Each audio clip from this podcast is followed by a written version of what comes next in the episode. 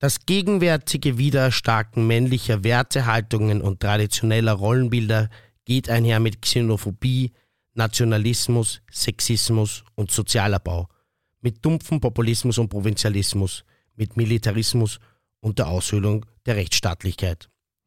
Dieses Zitat ist von Johanna Donal und vermutlich, wir haben es nicht herausfinden können, aus den 70ern oder 80ern und könnte aber auch von Feministinnen heute stammen. Und somit sind wir bei unserem heutigen Thema, nämlich Feminismus. Und das besprechen wir mit unserem Studiogast Katharina Mückstein. Aber zuerst kommt unser Opening und vorher noch der Jingle. Warme Brüder mit Gregor Schmiedinger und Gerald van der Hint. Vierter Donnerstag, da sind wir wieder, der Gregor und der Gerald. Hallo Gerald. Ja, der Gregor. Und das ist das Opening. Der freundliche Zoo ist zurück. Der was? Der freundliche Zoo. Das klang irgendwie so wie der freundliche Zoo. Was ist das? Das ist so ein Streichelzoo. Die Tiere sind lieb und begrüßen Ja, sich gegenseitig. ja, und ja, genau. Die äh, Fuchs und Hase sagen sich gute Nacht oder so, sagt, Mm. sagt man, glaube ich, auch. Ja, da sind wir wieder. so ist es. Und freust dich auf die heutige Sendung? Ja, sehr. Ja. Ich glaube, heute gibt es viel zu lernen für mich. Ja? Mhm. Bist du noch nicht so gut informiert im Thema Feminismus? Naja, also ich glaube, es gibt immer was zum Lernen. Also Mhm. wir äh, haben uns ja quasi die Katharina Mückstedt eingeladen, ähm, die jetzt einen, einen Film in die österreichischen Kinos bringt, Feminism Mhm. What the Fuck, den wir schon gesehen haben. Ja. Also auch da habe ich schon viel gelernt. Mhm. Ich glaube, dass mir, dass ich auch bei unserem Gespräch noch das eine oder andere sicher mir aneignen werde. Ja, nachdem ich mich letzte Woche so schwach gefühlt habe beim Thema Ja. KI, habe ich gehofft, dass du heute sagst, da habe ich noch Aufholbedarf oder so, damit ich mich wieder besser fühle. Aber man soll sich ja nicht an anderen aufbauen. Das. Das ist wichtig. Und was tut sich sonst so beim Gregor Schmiediger? Du, mir geht's sehr gut. Ja, Ja, du, äh, meine sechsmonatige Abstinenz ist vorbei. das ist das Wochenende. Die Ja. Korken knallen Naja, lassen. also eigentlich mal freien knallen lassen, weil er Okay. Geburtstag gehabt. Mhm. Happy Und, äh, Birthday an und da- dieser Stelle. Da, ähm, also das war für mich eh schon sozusagen die Deadline, wo ich gesagt habe, bis dahin mache ich es. Äh, es war eine sehr gute Erfahrung, muss ich sagen. Mhm. Ja, also ich werde jetzt schon so zukünftig mir so, also jetzt nicht, nicht gleich sechs Monate wieder, das war jetzt mal so mal schon Ja. sehr, sehr, äh, wie sagt man, so, so ein ausgedehntes Experiment. ja. Ja. Aber so, so, a- so a- zweimal im Jahr, so einen Monat, ähm, also wirklich ist also Dopaminfasten, Ja, im Sinne von, also dann nicht nur jetzt zum Beispiel Alkohol oder so, sondern Mhm. Koffein und Zucker und so, möchte ich schon, möchte ich schon probieren, weil ich Ja. glaube, dass es eben eine gute Sache ist. aber jetzt ist auch mal vorbei, oder wie? Also, genau. kommst du am Freitag zu meiner Veranstaltung? Na, Wochenende geht leider nicht. Weil, Ähm, welche, Ausrede hast du? Seminar. okay. Aber in einem Monat beim nächsten Fischmarkt ist ja dann mein Geburtstag. Ah. Und- Wie? ja, Angst. warum? Ja, das könnte wild werden. ja, letztes Jahr war es lustig. Wehe, wenn sie losgelassen. Ja, na. Ähm, na, aber ich freue mich drauf. ja, vielleicht mache ich auch jetzt mal so ein bisschen Dopaminfasten oder zumindest so eine Abstinenzphase. Bis zu meinem Geburtstag kannst du machen. Und dann. Ne, jetzt ist ganz schlecht, äh, weil ich ja, Ach so, ja also möglicherweise auch gerade noch was vorhabe. ne? Also vielleicht geht es ja wieder für mich nach Thailand Mhm. nächste Woche. So Deshalb ja. haben wir gerade vorher geredet, ob wir die nächste Folge nicht wieder voraufzeichnen müssen. Aber es ist ja noch gar nicht entschieden. Ja. So. Also hier ist das Thailand-Update. Die Hörerinnen und Hörer, die uns sehr aufmerksam zuhören, wissen, ich habe dort etwas geglaubt, verloren zu haben. Äh, Und es schaut so aus, als hätte ich es nicht verloren dort. Oder es war Aber jetzt so, habe ich oder halt- Es war doch nicht so wichtig. Oder es war doch nicht so wichtig, ist jetzt schwer zu sagen. Oder Ja. es war anders oder ich weiß es nicht, wie man das jetzt formulieren soll. Auf jeden Fall habe ich natürlich aber trotzdem einen Flug. Und es tät mir gerade recht gut, weil ich habe gerade so, meine Mental Health ist momentan, sagen wir, auf einer Skala von 0 bis 100 so irgendwo im, äh, also im zweistelligen Komma-Bereich nach 0.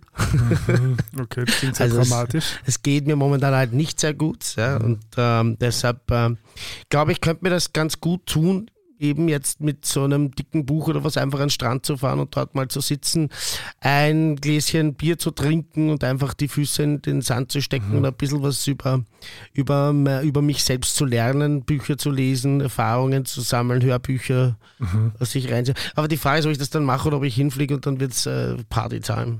Ja. Das kannst nur du beantworten. Ja, schwierig. Aber Das wir ist sind sehr, sehr gespannt. schwierig. Du wirst uns davon berichten. Ja, oder eben nicht, falls ich nicht. fliege. Ja. Also ich habe das ja so, dass ich, was ich auf jeden Fall mache, ist, ich fliege drei Nächte nach London Mhm. Und äh, bevor ich da wegfliege, muss ich entscheiden, ob ich einen Koffer mitnehme für Thailand oder nicht. Mhm. Ja. Also es ist so quasi dann der Flug wäre aus London.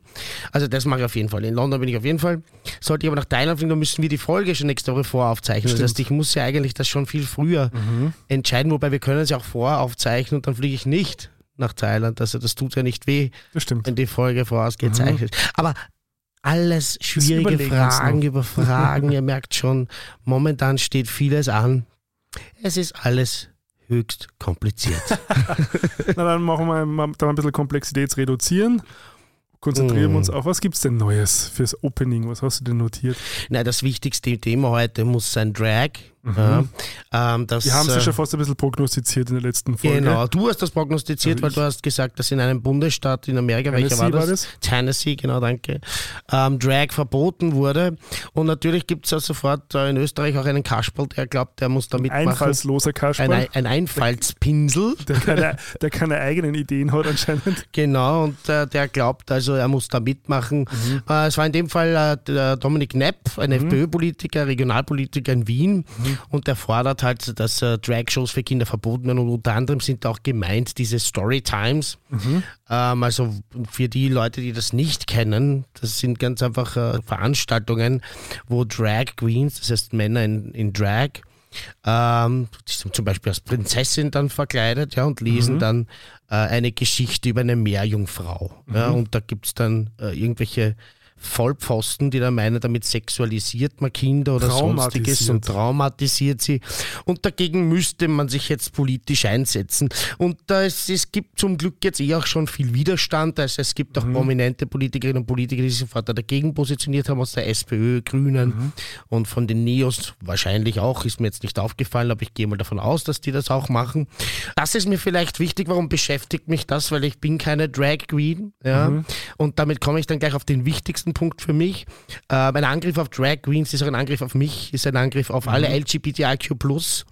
Ist ein Angriff auf die ganze freie Gesellschaft, auf alle Menschen, die sich frei entfalten wollen und nicht äh, nach der Mehrheit richten wollen, nicht nach einem vermeintlichen äh, Idealbild des Mainstreams, nach einem christkonservativen, rechtskonservativen Bild richten wollen.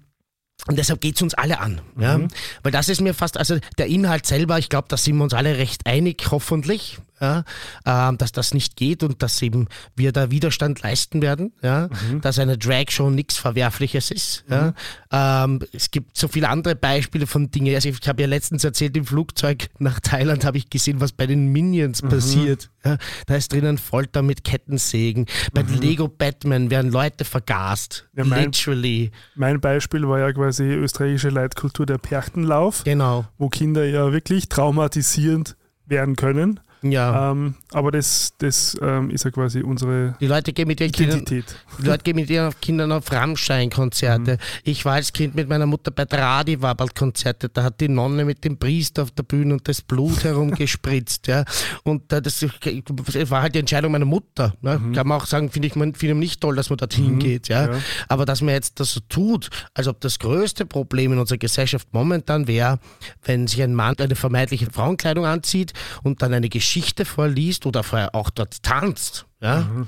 ähm, dann, dann, dann, dann, dann, dann verstehe ich nicht, was los ist. Ja, also Aber- ich verstehe schon, was los ist. Das ist internalisierte Homophobie und damit kann ich halbwegs umgehen, wenn es nicht von uns selber kommt. Mhm. Und das ist eigentlich für mich der wichtigste Punkt, weil wie ich darüber gepostet habe und auch meinen Widerstand dagegen bekannt gegeben hat, hat sie, haben sich tatsächlich drei Leute, drei selber homosexuelle Menschen bemüßigt gefühlt, mir zu schreiben, mir zu erklären, warum das super ist, dass man Dragshows für Kinder verbietet. Ja?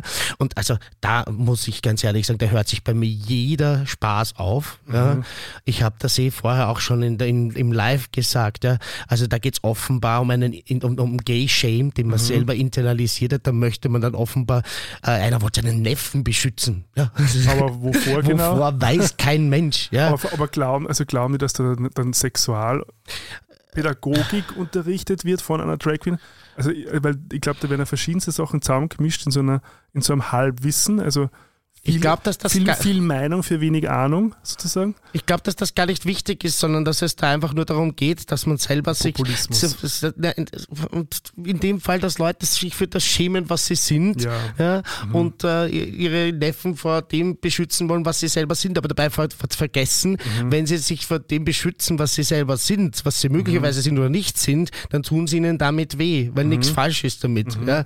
Also wenn ein Kind Wenn man sich selbst weh. ja, natürlich. Wenn ein Kind äh, eine Drag Queen sieht sehr früh und irgendwann mal dadurch draufkommt, hey, äh, ich möchte auch gerne ein anderes Leben leben als das des typischen ähm, Ha- Hausbesorgers äh, in, der, in, der, in der Latzhose und mit Holzfäller Hemd, äh, dann, dann ist das für dieses Kind etwas Positives. Ja? Und äh, es geht ja natürlich nicht in der Regel darum, dass dort Drag-Shows, die sich an Erwachsene richten, also wo vielleicht wirklich sexuelle Inhalte auch vorkommen, gibt's ja auch. Ja?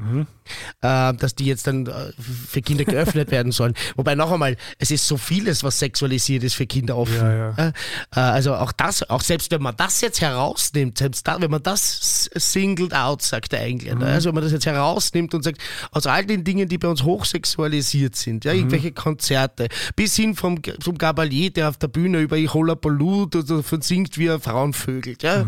Wenn ich da jetzt herausnehme, dass ihr irgendwelche Drag Queens, die sind besonders schlimm, ja, das dürfen die Kinder nicht sehen, dann ist es einfach per Definition Homophobie Ja. und Diskriminierung. Ja.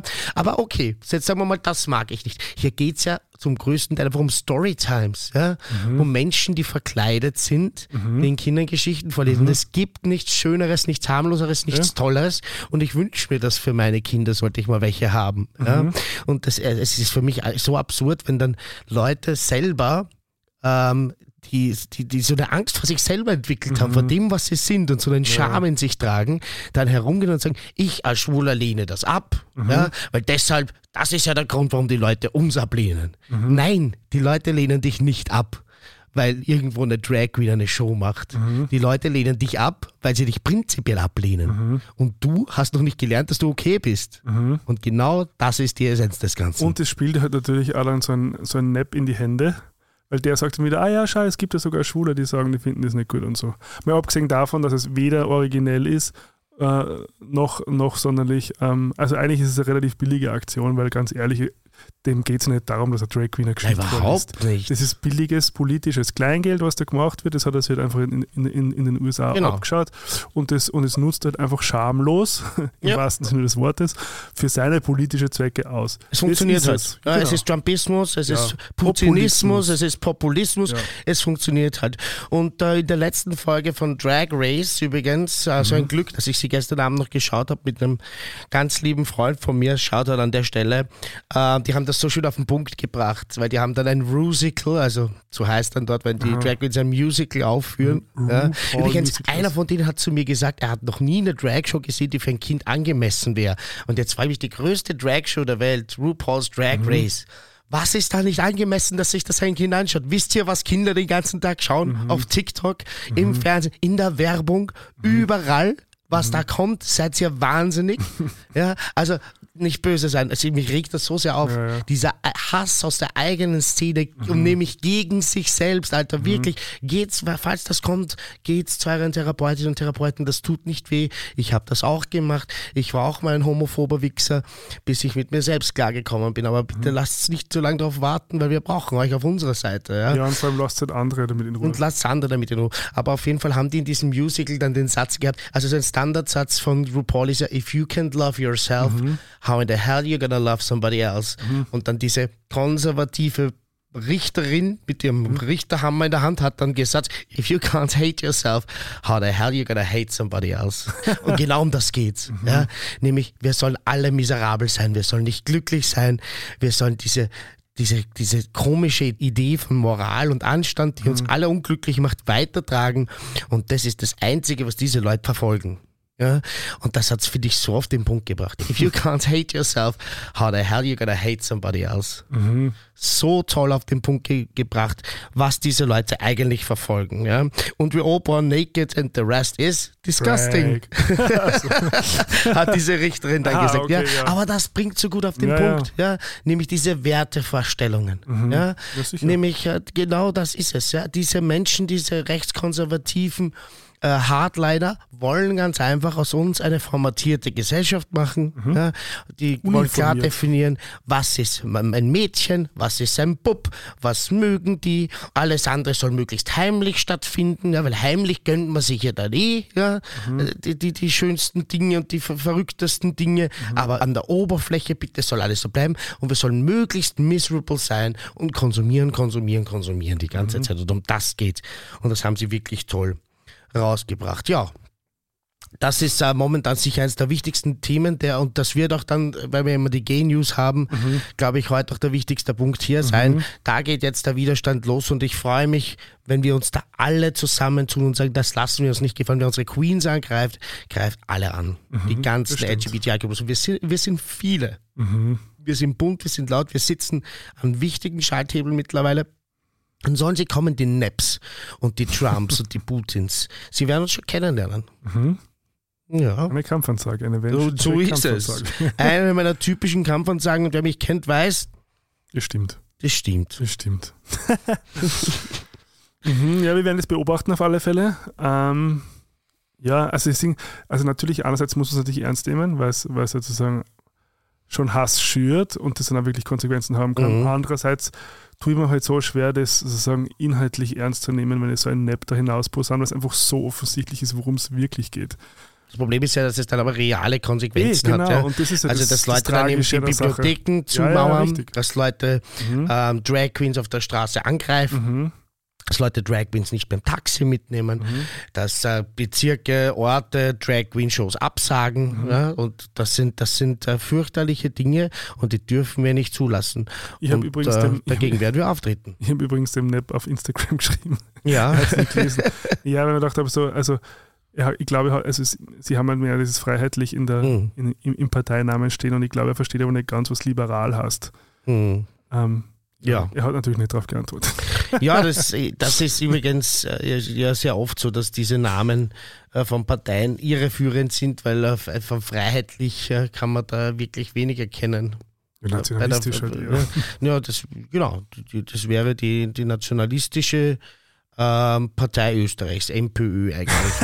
Ja, wir haben es jetzt umbenannt, offiziell. Ja, braun, die- braun als Farbe. Ja, ich glaube auch, dass das besser wäre, mittlerweile braun als Farbe, vor allem wenn man solche beschissenen Ideen hat. Sorry. Ja. Es ist leider tatsächlich so, also, aber noch Niederösterreich schaut und so, ist es ja ein bisschen ein Backslash gerade. Ja, wir haben eh schon gesagt, it's getting better, aber immer wieder gibt es Rückschritte. Ja. Ja. Niederösterreich ist eine Katastrophe. Ja.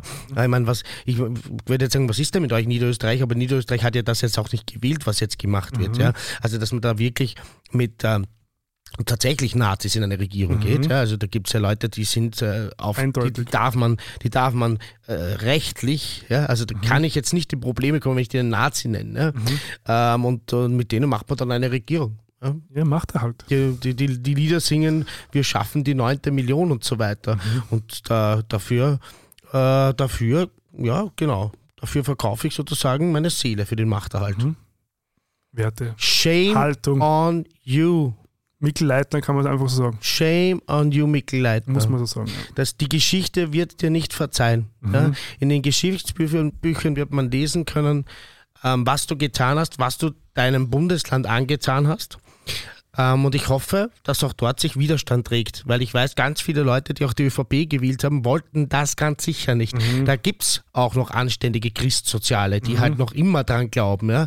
Das ist so wie Leute, die ihr Leben lang in der Kirche bleiben ja? und die Probleme dort einfach so vielleicht sehen, aber sagen, ich glaube daran, dass sich was bessert. Und die gibt es in der ÖVP auch. Und diese Leute sollten sich jetzt wirklich einmal dann aufstellen und sagen, was ist denn mit dir? Was ist denn los? Was fällt dir ein? Du kannst nicht die Chefin von der ÖVP Niederösterreich sein. Ja, von uns Stimmen nehmen und dann mit Leuten, die kein Problem haben, den Nationalsozialismus zu marginalisieren, ihn klein zu reden, ja, ihn teilweise zu verherrlichen sogar.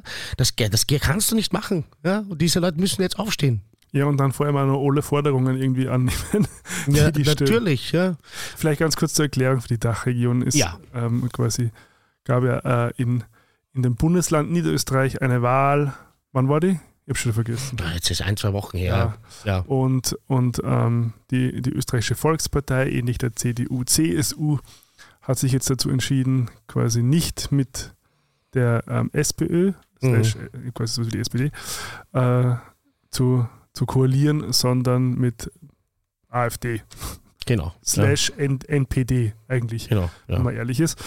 Und das hat jetzt doch sehr viele überrascht und die haben gleich so Forderungen ähm, durchgesetzt, wie zum Beispiel, äh, dass die Pausensprache an Schulen Deutsch sein muss Mhm. oder dass es Förderungen gibt, eine Wirtshausförderung für traditionelle Wirtshäuser Mhm. ähm, und natürlich, glaube ich, auch ganz weit vorn, äh, genderneutrale Sprache darf nicht mehr, glaube ich, im, verwendet werden im, im politischen Alltag, wenn ich es richtig verstanden habe. Ja, es ist im Detail, es ist so ein Schwachsinn und so ein Stumpfsinn und reiner Populismus, ähm, dass es einfach beim, beim Lesen wehtut und deshalb habe ich auch irgendwann mal aufgehört. Es ist für mich jetzt Mordor. Ja, ich werde dort nur mehr hinfahren, wenn es absolut notwendig ist.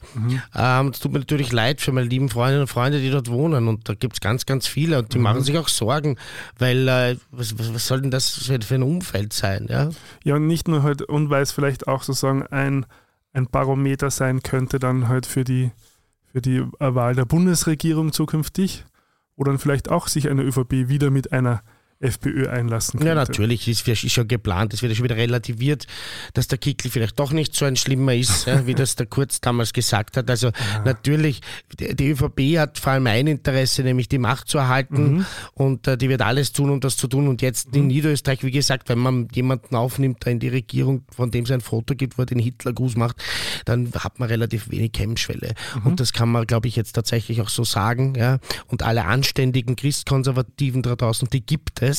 Ja, auch wenn ich mit ihnen überhaupt nichts gemeinsam habe und nicht mit ihnen einer Meinung bin in den wenigsten Dingen, aber ihr müsst jetzt aufstehen, weil sonst seid ihr einfach keine, äh, keine, ähm, keine Christkonservativen, sondern seid ihr halt auch Rechtsextreme. Ja, Jeder in der ÖVP, der jetzt nicht aufsteht und der da nichts dagegen sagt, macht sich selber zum Mittäter in einer rechtsextremen Agenda. So einfach ist das. Aber ja, Eben. vielleicht äh, tun wir das mal jetzt wieder zur Seite, ähm, weil, ja, ist halt blöd, ja, weil liegt halt so rund um Wien herum. ja, also, euch das anschaut, für die in der Dachregion, die Österreich gerade jetzt nicht so gut kennen, ja, ist halt wie ein Donut und in der Mitte ist Wien drinnen. Ja. Und äh, das ist halt ein ungutes Gefühl, sage ich jetzt einmal. Ja, wir beobachten es. Genau. Ich hätte heute Reality News. Wirklich? Ja. Was denn? Ich habe notiert, notiert Shame on you RTL, weil sie Wendler eine Sendung geben, aber sie ist ja schon wieder weg. Aha, okay. Was für eine Sendung? Hast du das gar nicht Nein. mitbekommen? Also Wendler und seine Freundin, Die, äh, ähm, da ging es irgendwie, und die Laura, da ging es glaube ich darum, dass die ein Baby bekommen und der so. RTL hätte die begleitet dabei. Ich wäre mir sicher, dass du das wissen wirst. Na, sowas schaue ich doch nicht. Okay. Ich schaue nur Reality-Shows im Okay. Sinne Kampf der Reality-Stars und sowas. Ja, aber hätte ich das nicht auch enttäuscht von RTL, wenn man da dauernd irgendwie so tut, auch als auf, also nicht Prince Ja. Charming und Princess Charming, dass man dann jemanden, der auch eben Verschwörungstheorien Mhm. Teilweise Aber die haben am Antisemitismus angeeckt ist. Also Aber waren wirklich ja- Sachen dabei. die haben ihn ja rausgepixelt von DSDS. Also Ja, deshalb hat sie alle sehr da verwundert. gab es ja. ja eine Haltung dazu, mal ursprünglich. Aber ja, es ist jetzt eher auch so Ah, okay. gewesen, äh, dass das dann wieder gecancelt wurde. Das heißt, die, Ja, das die ja Notiz habe ich einfach nicht mehr rausgenommen. Dann. also das interessiert ja wirklich 0, Josef irgendjemanden, oder? Also das ist ja, so, also das ist ja wirklich nur mehr peinlich, was die aufführen. Die haben Mhm. dann so einen OnlyFans-Account gestartet, was du das mitgekriegt hast. Ja. Weil die sind ja angeblich wegen Steuergeschichten, halt können sie Mhm. nicht mehr einreisen nach, Amerika, äh, nach äh, Deutschland. Mhm. Jetzt sind sie in Amerika, jetzt ist ihnen das Geld ausgegangen.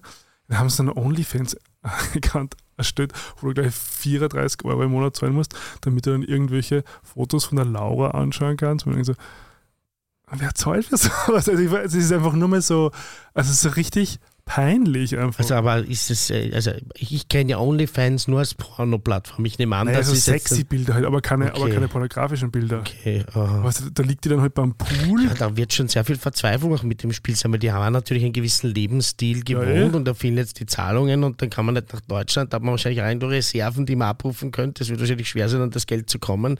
Das sind jetzt alles Mutmaßungen, aber ich nehme Ja. mal an, dass da sehr, sehr viel Ja, Verzweiflung sicher, dabei ist. aber ja. trotzdem, machen wir, also, was also, ich verstehe es nicht, ist ja wurscht. Äh, wahrscheinlich hat er sich geglaubt, also, weil er bei diesem Telegram-Kanal sehr viele Follower gehabt hat, damals, wegen dieser, in dieser Mhm. Schwurbler-Corona-Zeit. Und wahrscheinlich dachte er so, okay, wenn wir da eine Handvoll abgreifen, die dann halt jeden Monat 34 Euro zahlen, damit die Laura halt irgendwie da am Pool liegt. Aber ich denke mal so, okay, Junge, er muss ja mal einen Reality-Check machen und dann gehst du halt einfach einmal beim McDonalds verka- Burger verkaufen. Also, ja, ist halt so, wenn es halt, wenn's halt nicht hingehört hat, dann hat es Ja, aber solche Leute, solche Leute machen doch sowas nie. Ja, eh, das ist ja eh Ja. klar. Also äh, natürlich wir ticken so und ich wäre mir auch für nichts zu schade, ja. Und ich, äh, ich mache ja auch immer wieder ähm, Jobs äh, bei meinen Veranstaltungen, wenn jemand ausfällt, ja, dann, Mhm. dann macht man halt mal einfach einfache Jobs, ja.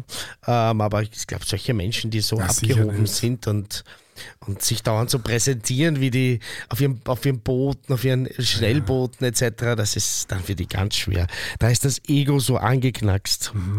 Was hast denn du noch fürs Opening Mhm. Aha, heute? nein, ich wollte nur ganz kurz ein Follow-up zur letzten Folge Ja. zum Thema künstliche Intelligenz, dein Lieblingsthema.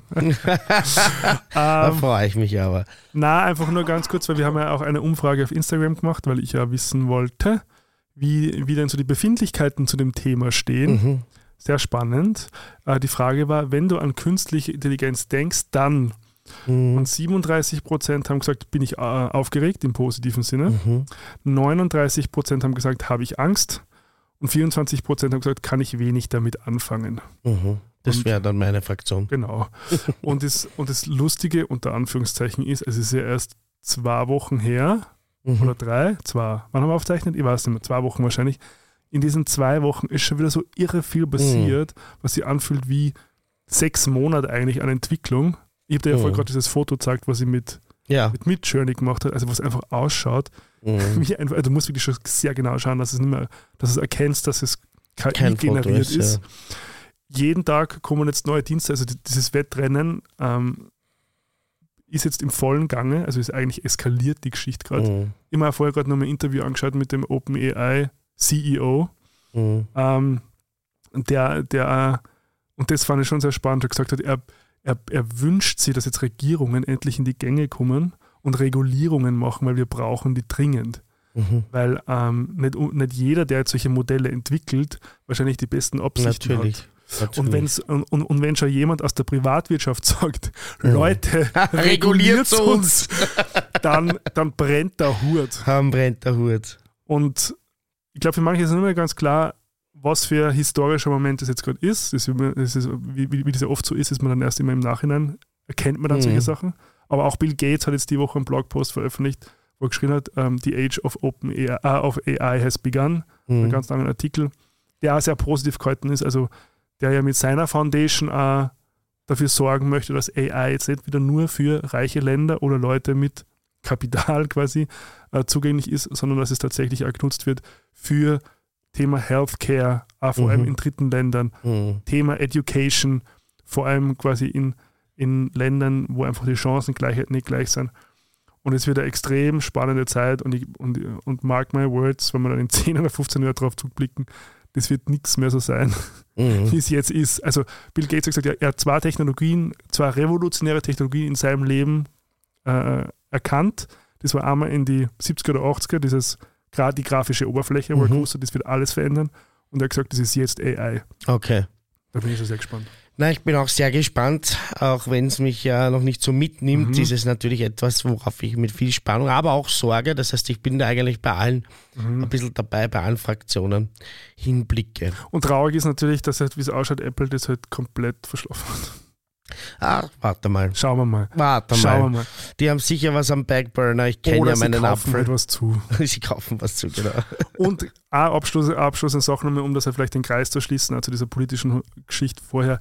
Genau jetzt bräuchten wir eigentlich Leute, Mhm. die, die Visionen haben Ja. die, und die Ideen haben, wie wir zukünftig damit umgehen, mit der gesellschaftlichen Veränderung, die aufgrund von künstlicher Intelligenz, aber auch von ähm, Klimaveränderung auf uns zukommen.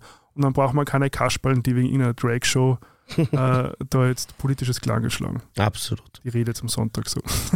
Genau, ich habe dir übrigens letzte Woche eine indiskrete Frage gestellt mhm. und äh, zwar nämlich, wie lange bleibt man denn nach einem One-Night-Stand bei jemandem und äh, du hast dann online noch eine Umfrage dazu gemacht, mhm. oder? Genau, ich wollte mal wissen, wie ihr das so seht. Mhm. Ja, von bis, würde ich mal sagen. da gibt es keinen Konsens von äh, eigentlich ab dem Moment, wo man quasi sie seine, seine, seine Neurotransmitter und seine Hormone in Form von einem Orgasmus abgeholt hat, ist man eigentlich schon auf dem Weg raus, bis hin zu, wenn der Vibe passt, warum nicht den ganzen Tag miteinander verbringen? Mhm. Also da gab es jetzt gar keine Richtung. Nein. Na, es ist ein kompliziertes Thema. Es wird ja, mich noch sicher. weiter beschäftigen. Ich glaube, man muss es wirklich immer aller Minute äh, Situation für Situation entscheiden. Mhm. Ein Freund von mir hat so formuliert, kommt darauf an, wie lange der Typ braucht, um sich wieder anzuziehen. Ich bin ja schließlich kein Bed and Breakfast. Fand ich auch ja. sehr witzig, aber ja. ich kenne ihn ja auch. Ich weiß auch, dass das äh, eher natürlich humoristisch gemeint war und nicht immer ganz der Wahrheit entspricht. Mhm. Also ich glaube, wichtig ist zu wissen, ah, was sind meine Bedürfnisse, mhm. will ich jetzt alleine sein oder weibe mit der Person und dann das zu kommunizieren und dann muss man sich eher ausverhandeln. Mhm. Weil es sind ja zwei, also mindestens zwei mhm. dran beteiligt, können natürlich auch mehr sein. So ist es. Mhm. Das wäre schon eine neue, indiskrete Frage eigentlich für heute. ja, machen wir noch eine, schauen wir mal, das wissen wir noch nicht, gell? Wissen wir noch nicht. Wenn, machen wir es am Ende der Sendung heute, haben wir genau. gesagt, weil wir haben ja keinen eigenen Popteil heute. Mhm, und zwar nicht? weil. Jetzt wird dir, dass du das sagst. Kann ich auch sagen, ja. weil wir ja mit einer Regisseurin, nämlich mit Katharina Mückstein, über ihren aktuellen Film oder ihren, über einen brandneuen Film, äh, der demnächst in die Kinos kommt in Österreich, sprechen werden. Und somit ist das quasi auch der Popteil. Das wäre jetzt irgendwie komisch, wenn man dann mhm. danach sagt, jetzt redet man noch über einen anderen Film. Mhm. Wobei, äh, man könnte ja auch über, über andere Dinge reden und nicht nur mhm. über Filme, aber äh, wir waren dann auch einfach schon zu ausgelastet, glaube ich, uns jetzt noch irgendwas etwas aufzumachen. Ne? Mhm. Ja, genau. Super. Na, dann würde ich vorschlagen, wir werden jetzt die Tür aufmachen und mhm. die Katharina zu uns ins Studio holen. Mhm. Und, und ich freue mich sehr auf das Gespräch. Über Feminismus. Und jetzt bei uns ist Katharina Mückstein, ähm, Filmemacherin, also eigentlich genau genommen Drehbuchautorin, Regisseurin und Produzentin. Hallo. Hi, hallo. Schön, dass du da bist. Ähm, Auch von mir herzlich willkommen natürlich. Danke, danke. Uh, genau, unser Thema ist ja heute Feminismus. Wir freuen uns sehr, da natürlich dich heute bei uns zu haben. Schon alleine deswegen, weil du ja gerade einen neuen Film dazu in die österreichischen Kinos bringst. Feminism What the Fuck, wenn wir gleich ein bisschen drüber reden. Mhm. Ähm, dein erster Spielfilm war ja Thaler, dann L'Animal und jetzt Feminism What the Fuck, also zumindest was Kino betrifft.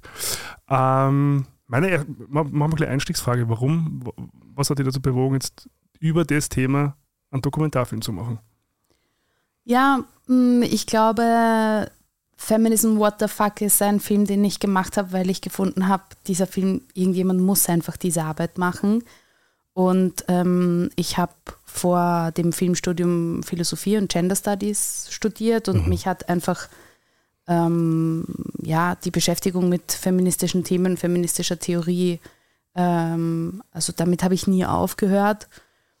Und vor ein paar Jahren war ich dann in so einem Gespräch mit der Ina Freudenschuss, die zu dem Zeitpunkt noch als Journalistin gearbeitet hat und eben sehr viel über feministische Themen geschrieben hat.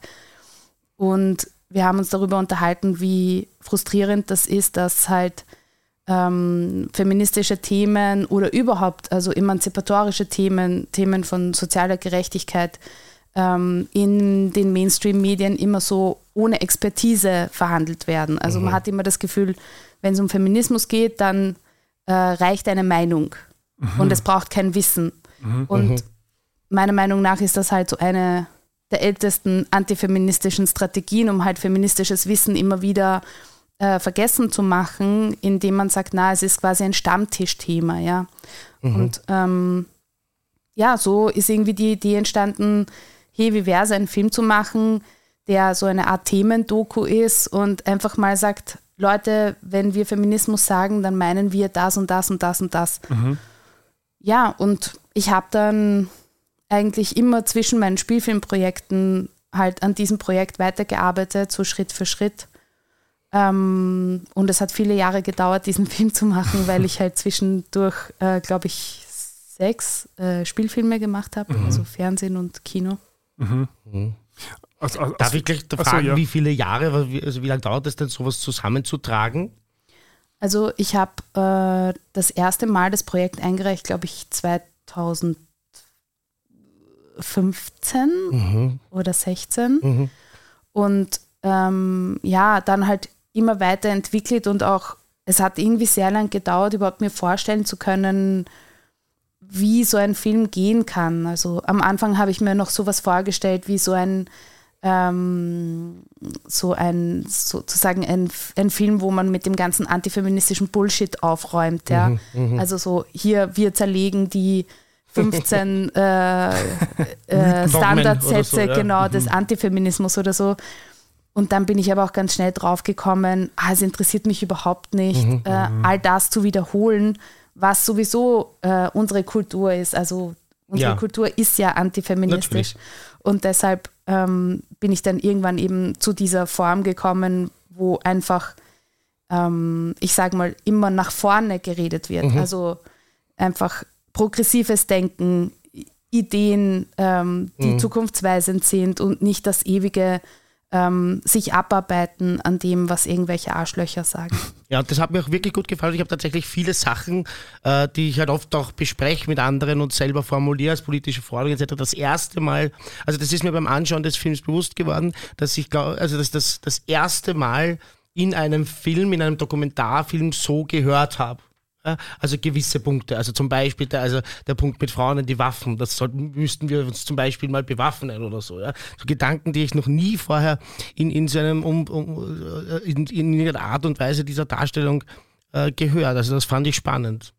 Ja, und das ist ja schon bemerkenswert, dass halt also die feministischen Bewegungen haben ja unsere Gesellschaften und unser Zusammenleben und unsere äh, Rechtssysteme und alles mögliche, Familien, Beziehungsformen extrem stark geprägt und mhm. extrem stark verändert. Also mhm. in meinem Film kommt ja auch so eine, einer der ersten Sätze, die irgendwie eingeblendet werden, ist ähm, Feminism is the most successful social movement of our mhm. time. Mhm. Ähm, und gleichzeitig, wenn man etwas über Feminismus lernen möchte, dann muss man immer noch suchen.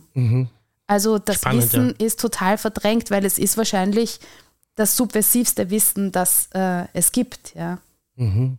Was mir sehr gut gefallen hat, ist ja, dass, dass der Film sozusagen nicht äh, ähm, verschleiert, sage ich jetzt mal, dass es nicht den Feminismus gibt, sondern dass es ganz viele verschiedene Strömungen gibt. Das fand ich sehr spannend. Was würdest du sagen, was ist jetzt das, was jetzt aber alle diese Strömungen vereint, dass wir vielleicht mal zurückgehen und so das mal ein bisschen aufrollen? Ähm, naja, mir war wichtig oder mein feministisches Selbstverständnis ist halt äh, eine Idee von Intersektionalität. Ähm, das bedeutet, dass für mich Feminismus bedeutet, dass man sich nur nicht nur um Geschlecht als Diskriminierungskategorie kümmert, mhm. sondern dass man immer auch im Bewusstsein hat, dass zum Beispiel Klasse mhm. oder Hautfarbe oder ähm, die Frage, ob man eine Behinderung hat, ähm, dass das alles auch Diskriminierungskategorien sind, die äh, zusammenfließen und dass es eben viele Menschen gibt, die ähm, mehrfach äh, diskriminiert sind und dass es eben nicht darum geht, sozusagen den Kampf einer Gruppe gegen den Kampf einer mhm, anderen Gruppe richtig. auszuspielen, sondern dass es eigentlich nur funktionieren kann, wenn wir alle gewillt sind, die Kämpfe der anderen ähm, solidarisch zu unterstützen und zusammenzuhalten, weil das, was uns verbindet, ist halt, dass wir alle von dem gleichen System, also ich sag mal Patriarchat und Kapitalismus unterdrückt sind. Ja. Mhm, richtig. Das wäre jetzt auch gleich meine nächste Frage gewesen. Also uns hören ganz viele unterschiedliche Menschen, aber sicher ein großer, ein großer Teil unseres Publikums sind schwule Männer. Mhm. Das muss man halt auch ganz klar sagen. Und ich erlebe das schon manchmal auch so, wenn ich selber sage, so ich bin Feminist, natürlich bin ich Feminist und das ist für mich ganz selbstverständlich, dass äh, viele, also, also die meisten natürlich sowieso, sie eh auch, aber ab und zu gibt es schon so Einzelexemplare, die jetzt nicht verstehen, was das mit uns zu tun hat. Und äh, der Film erklärt das aber sehr schön, ja? Äh, nämlich, dass es natürlich auch mit, mit, mit, mit, mit schwulen Männern und mit jeder anderen Minderheit zu tun hat, Feminismus. Und das fand ich ja sehr, sehr erfrischend. Ja, also ich glaube, das ist ja auch ein, ein Ergebnis irgendwie von dem, wie halt verschiedene marginalisierte Gruppen in der Gesellschaft dastehen, dass ja diese Gruppen zu spalten und sie auch gegeneinander auszuspielen, mhm. ähm, ist ja ein Machtinstrument. Mhm. Und ich glaube, dass eben eine unheimliche Kraft in dem drinnen liegt, wenn wir anfangen zu verstehen, dass uns halt irrsinnig viel verbindet, auch wenn wir ganz unterschiedlich sind oder ganz unterschiedliche Vorlieben haben, ganz unterschiedliche Lebensweisen und eben auch sehr unterschiedliche Probleme. Mhm. Ähm, aber dass letztlich das Zusammenhalten und eben nicht immer nur sich um sich selbst zu drehen. Mhm. besonders wenn man halt aus einer privilegierten Position heraus über diese Dinge nachdenkt, ja. dass es wichtig ist, dass man den eigenen Struggle ernst nimmt, aber dass es halt manchmal auch darum geht, einfach den Mund zu halten und bei anderen zuzuhören. Genau. Ja. Ich habe das eh schon mal, glaube ich, erzählt im Podcast, dass ich auch als junger Schwuler, wie ich halt so in die, in die Schwulenszene das erste Mal reingekommen bin, ne? wie es halt so ist, dass man mal die ersten Leute kennenlernt, dass mich das total schockiert hat. Also wie, wie, wie schlecht das Standing von Frauen, aber speziell von Lesben auch war. Ja? Mhm. Also so Lesbians are no fun, quasi so war die Grundregel. Ja? Und äh, also hoffentlich kommen die nicht zu unserer Party und bla bla bla. Also war wirklich so spürbar, dass auch das war wie so ein verschränkter Männerverein quasi. Das hat mich damals sehr beschäftigt. Ja? Also, ja, ich habe das auch so erlebt in der queeren Szene. Mhm. Also ich finde das zum Beispiel bei queeren Filmfestivals äh, total interessant, dass halt, ähm, also Lesbenfilme sind immer nur von Frauen oder Flinters besucht. Mhm. Ist das so? Und Schwulenfilme haben meistens ein gemischtes Publikum. Das stimmt, ja. ja. Tatsächlich? Ja, es ist also, echt okay. schon auffällig, ja. Ja, also ich war zum Beispiel mit meinem Film äh, L'Animale war ich äh, mhm. beim Frameline äh, Filmfest in San Francisco. Warst du dort auch mit deinem Film? Ja, Outfest. Ah, okay. Das ja. ist immer entweder oder, oder? Ja, genau, ich glaube auch, ja. Outfest ist LA. Mhm. Ja, genau. Und Frameline ist halt so das älteste mhm. ähm, LGBTQ-Filmfest ähm, in den USA und findet halt so im Castro-Viertel in San Francisco statt. Und ich war wirklich schockiert darüber, also dass man schon nur, wenn man das Filmprogramm, äh, das Festivalprogramm durchblättert, dass man einfach sieht, also die Macht von schwuler Kultur mhm.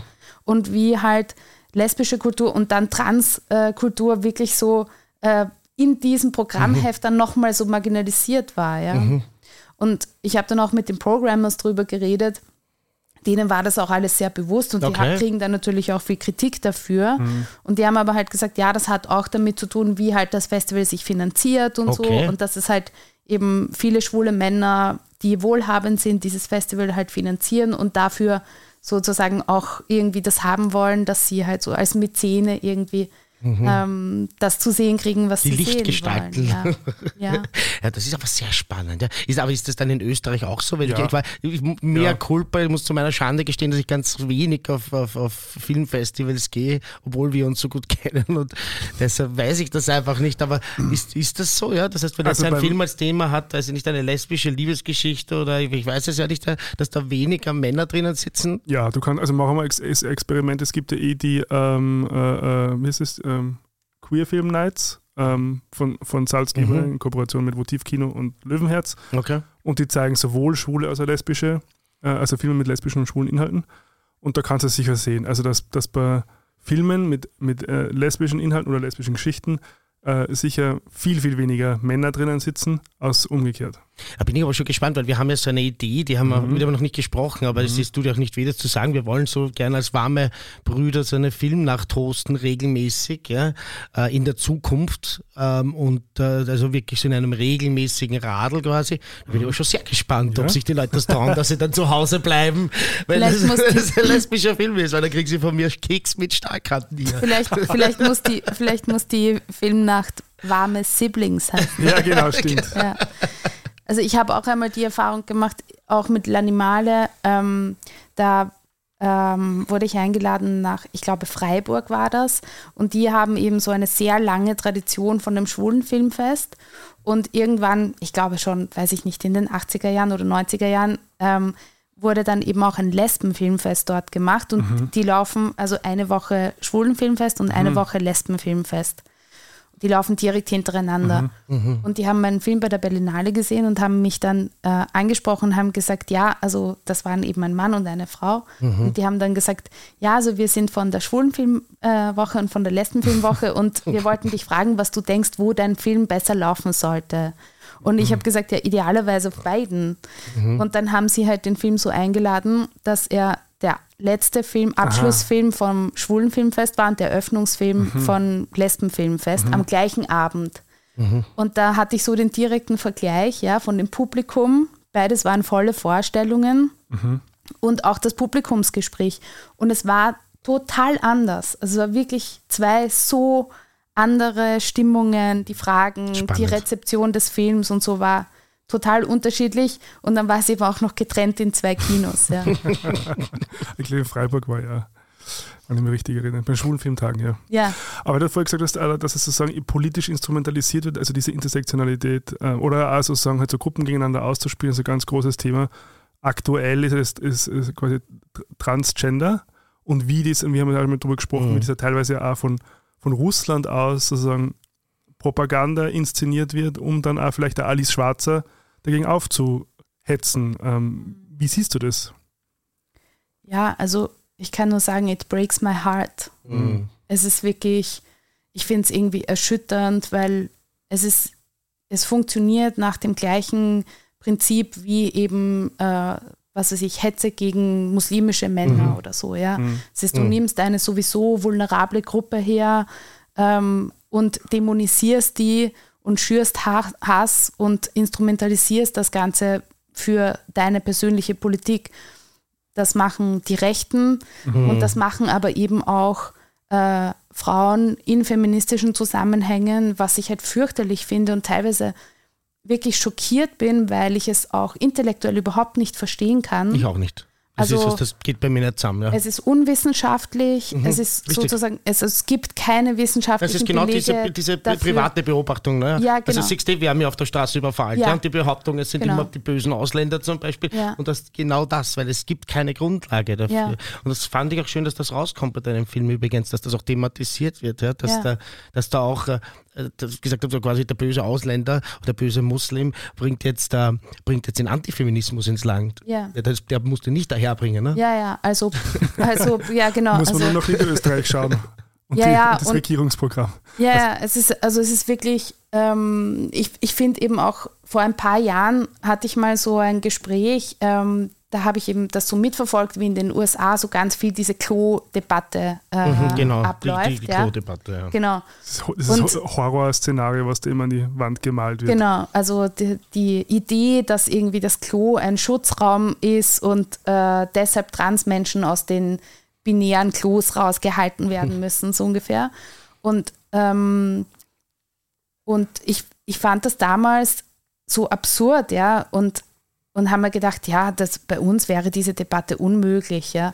Und dann so irgendwie zwei Jahre später plötzlich Ja. kam die gleiche Debatte zu uns und dann habe ich mir gedacht, Entschuldigung, wir sind in Österreich, wir sind Lichtjahre davon entfernt, dass wir mal irgendwo Mhm. eine genderneutrale Toilette haben, ja. Also ich habe noch, weiß nicht, außer in queeren Spaces habe ich noch nie. Ah, Nein, okay, ich musste super. da- da muss ich jetzt sagen, Heidenkino hat eine genderneutrale Toilette. Ja, muss ich super, was- danke dafür. Da muss ich was Positives aus den, Öst aus den Wiener, ganz wichtig, ich hätte gesagt österreichischen, aus den Wiener Schulen berichten. Äh, ich kenne mittlerweile drei oder vier Schulen in dem Bereich, wo ich so ein bisschen Einblick habe, aufgrund meines anderen Berufes, über den ich ja nicht reden darf, ähm, wo es tatsächlich diese Arten von Toiletten gibt, ja, weil es ganz einfach den, den Bedarf gab. Ja? Also, dass, Ja. die, dass die, die, die Schülerinnen und Schüler danach gefragt haben, entschieden haben in ihrer Klasse, hier bei uns gibt es jemanden, für den oder für die wäre das wichtig, können wir das haben und das ist umgesetzt worden. Ja. Das, das, Na, dann würde ich sagen, toll. Ursuper. Aber es ist natürlich Es gibt- trotzdem, trotzdem genau. die absolute Ausnahme. Ja. Ursuper, dass es eben diese kleinen Fortschritte gibt. Ja. Aber wenn das dann, wenn eben das hochstilisiert wird zu so einer Debatte, dann kann man das Ja. nicht anders bezeichnen als eben Hetze, weil es wird Ja, äh, eben eine, es wird ein Problem inszeniert, das es in Wirklichkeit gar nicht gibt. Ja. Genau. Und das alles. Boogeyman ja eigentlich, oder? Genau. Und das alles auf dem Rücken von Menschen, die ohnehin also wahnsinnig kämpfen müssen, um überhaupt äh, auch nur annähernd die Rechte zu bekommen, die alle anderen haben. Ja? Einfach zu existieren, sicher zu sein, auf der Straße zu gehen, ohne Gewalt zu erfahren, äh, einen Job zu bekommen, nicht prekarisiert zu werden. Also dafür kämpfen Transmenschen jeden Tag. Richtig. Und, äh, und dann fällt uns nichts Besseres ein, als irgendwie auf dem Rücken dieser Leute auch noch äh, so eine Hetze zu betreiben. Also ich bin wirklich sehr betroffen davon. Ja, Ja, ich Also, auch, vor allem, glaub- wenn, wenn sie eine Alice Schwarz, die ich ja doch in meiner Jugend, äh, muss ich sagen, war das ja schon eine, eine der Stimmen der Vernunft. Ja? Ähm, aber rechnest du jetzt damit, dass vielleicht auch bei einer Aufführung, oder du machst ja jetzt relativ viel, so Publikumsgespräche etc., nehme ich an, also ich kenne das vom Gregor, dass man da viel rechnest du damit, dass da auch was kommt, ein bisschen in die Richtung? Ich meine, das, das böse Wort Turfs, ich weiß nicht, ob man das jetzt sagen darf oder nicht, ich glaube aber viele bezeichnen sich ja selber so. Äh, mittlerweile glaubst du, dass da mal irgendwann einmal so, rechnest du mal mit so einem Besuch und so einem Aufstand? Bist du vorbereitet? Ja, also ich muss sagen, ich würde es mir wünschen, ja. Ja, wirklich. Ähm, ich würde, also äh, einerseits möchte ich diese Leute nicht sehen, auf der anderen Seite ähm, bin ich sehr bereit für eine Diskussion. Also ich möchte gerne hören, was Sie zu sagen haben und ich habe sicher einiges zurückzusagen. Ja. Auf der anderen Seite wünsche ich mir, dass meine Vorstellungen auch ein halbwegs sicherer Ort sind Ah, okay. für Leute, die trans sind oder non-binary sind und die nicht äh, ins Kino gehen und dann in einem Publikumsgespräch mit so einer Ja. hassvollen Ideologie konfrontiert Kann ja auch sind. traumatisierend sein dann. Ja. Voll. Und es ist, es ist furchteinflößend, ja. Natürlich ist es das, ja. Ja. Weil in einem vermeintlichen Safer Space, ja, also Feminismus sozusagen jetzt als virtueller Raum, äh, bist du dann wieder mit einem Angriff. Also es ist ja für mich, es ist so absurd. Ich, äh, ich komme damit überhaupt nicht klar, muss ich ehrlich sagen. Also das ist für mich ganz, ganz schwierig. Ja, ich glaube, also weil es halt einfach so instrumentalisiert wird, das macht es einfach so perfide an dieser ganzen Sache. Ich glaube, der neueste Schmäh in Amerika ist ja gerade, dass bei so äh, äh, Sportmannschaften und so dann äh, sie darauf fokussiert wird, quasi, dass dann vermeintlich äh, äh, Transfrauen Mhm. vielleicht einen Vorteil haben, so einen, einen, einen körperlichen Vorteil. Also das ist ja momentan gerade so, bin schon gespannt, wie lange es dauert, dass es zu uns kommt. Ja, also Mhm. ich finde es ja eben auch ähm, irgendwie unbegreiflich, dass jetzt eben auch, also Feministinnen, eben zum Teil ältere Feministinnen, die ja aus einer Generation kommen, wo eben so biologistische Argumente sehr normalisiert waren, also wo man halt gesagt hat, ja, Frauen sind so und Männer sind so und das ist ihre Natur. Und die Idee, dass es ähm, mehr als nur Männer und Frauen gibt, war vielleicht gar nicht da in ihrer Wahrnehmung. Ähm, die ja aber selbst die Erfahrung gemacht haben, dass eben dieses stereotypisiert werden aufgrund von Biologie und in den ähm, Rechten über den eigenen Körper zu bestimmen, eingeschränkt zu sein. Ja? Diese fürchterliche Erfahrung haben die ja selbst gemacht. Genau. Und jetzt machen sie das Gleiche mit einer anderen Gruppe, nämlich zu sagen, ähm, irgendetwas an deren Biologie ist nicht in Ordnung oder eben äh, sie sind, also sie stereotypisieren sie als gefährlich oder was auch immer und es wird einfach ihre Existenz und ihre Selbstbestimmung in Frage gestellt. Ja. Also für mich geht es einfach überhaupt nicht mit feministischen Positionen zusammen und das ist auch der Grund, warum ich den Begriff TERF äh, nicht verwende. Also der steht ja für Weil vorkommt.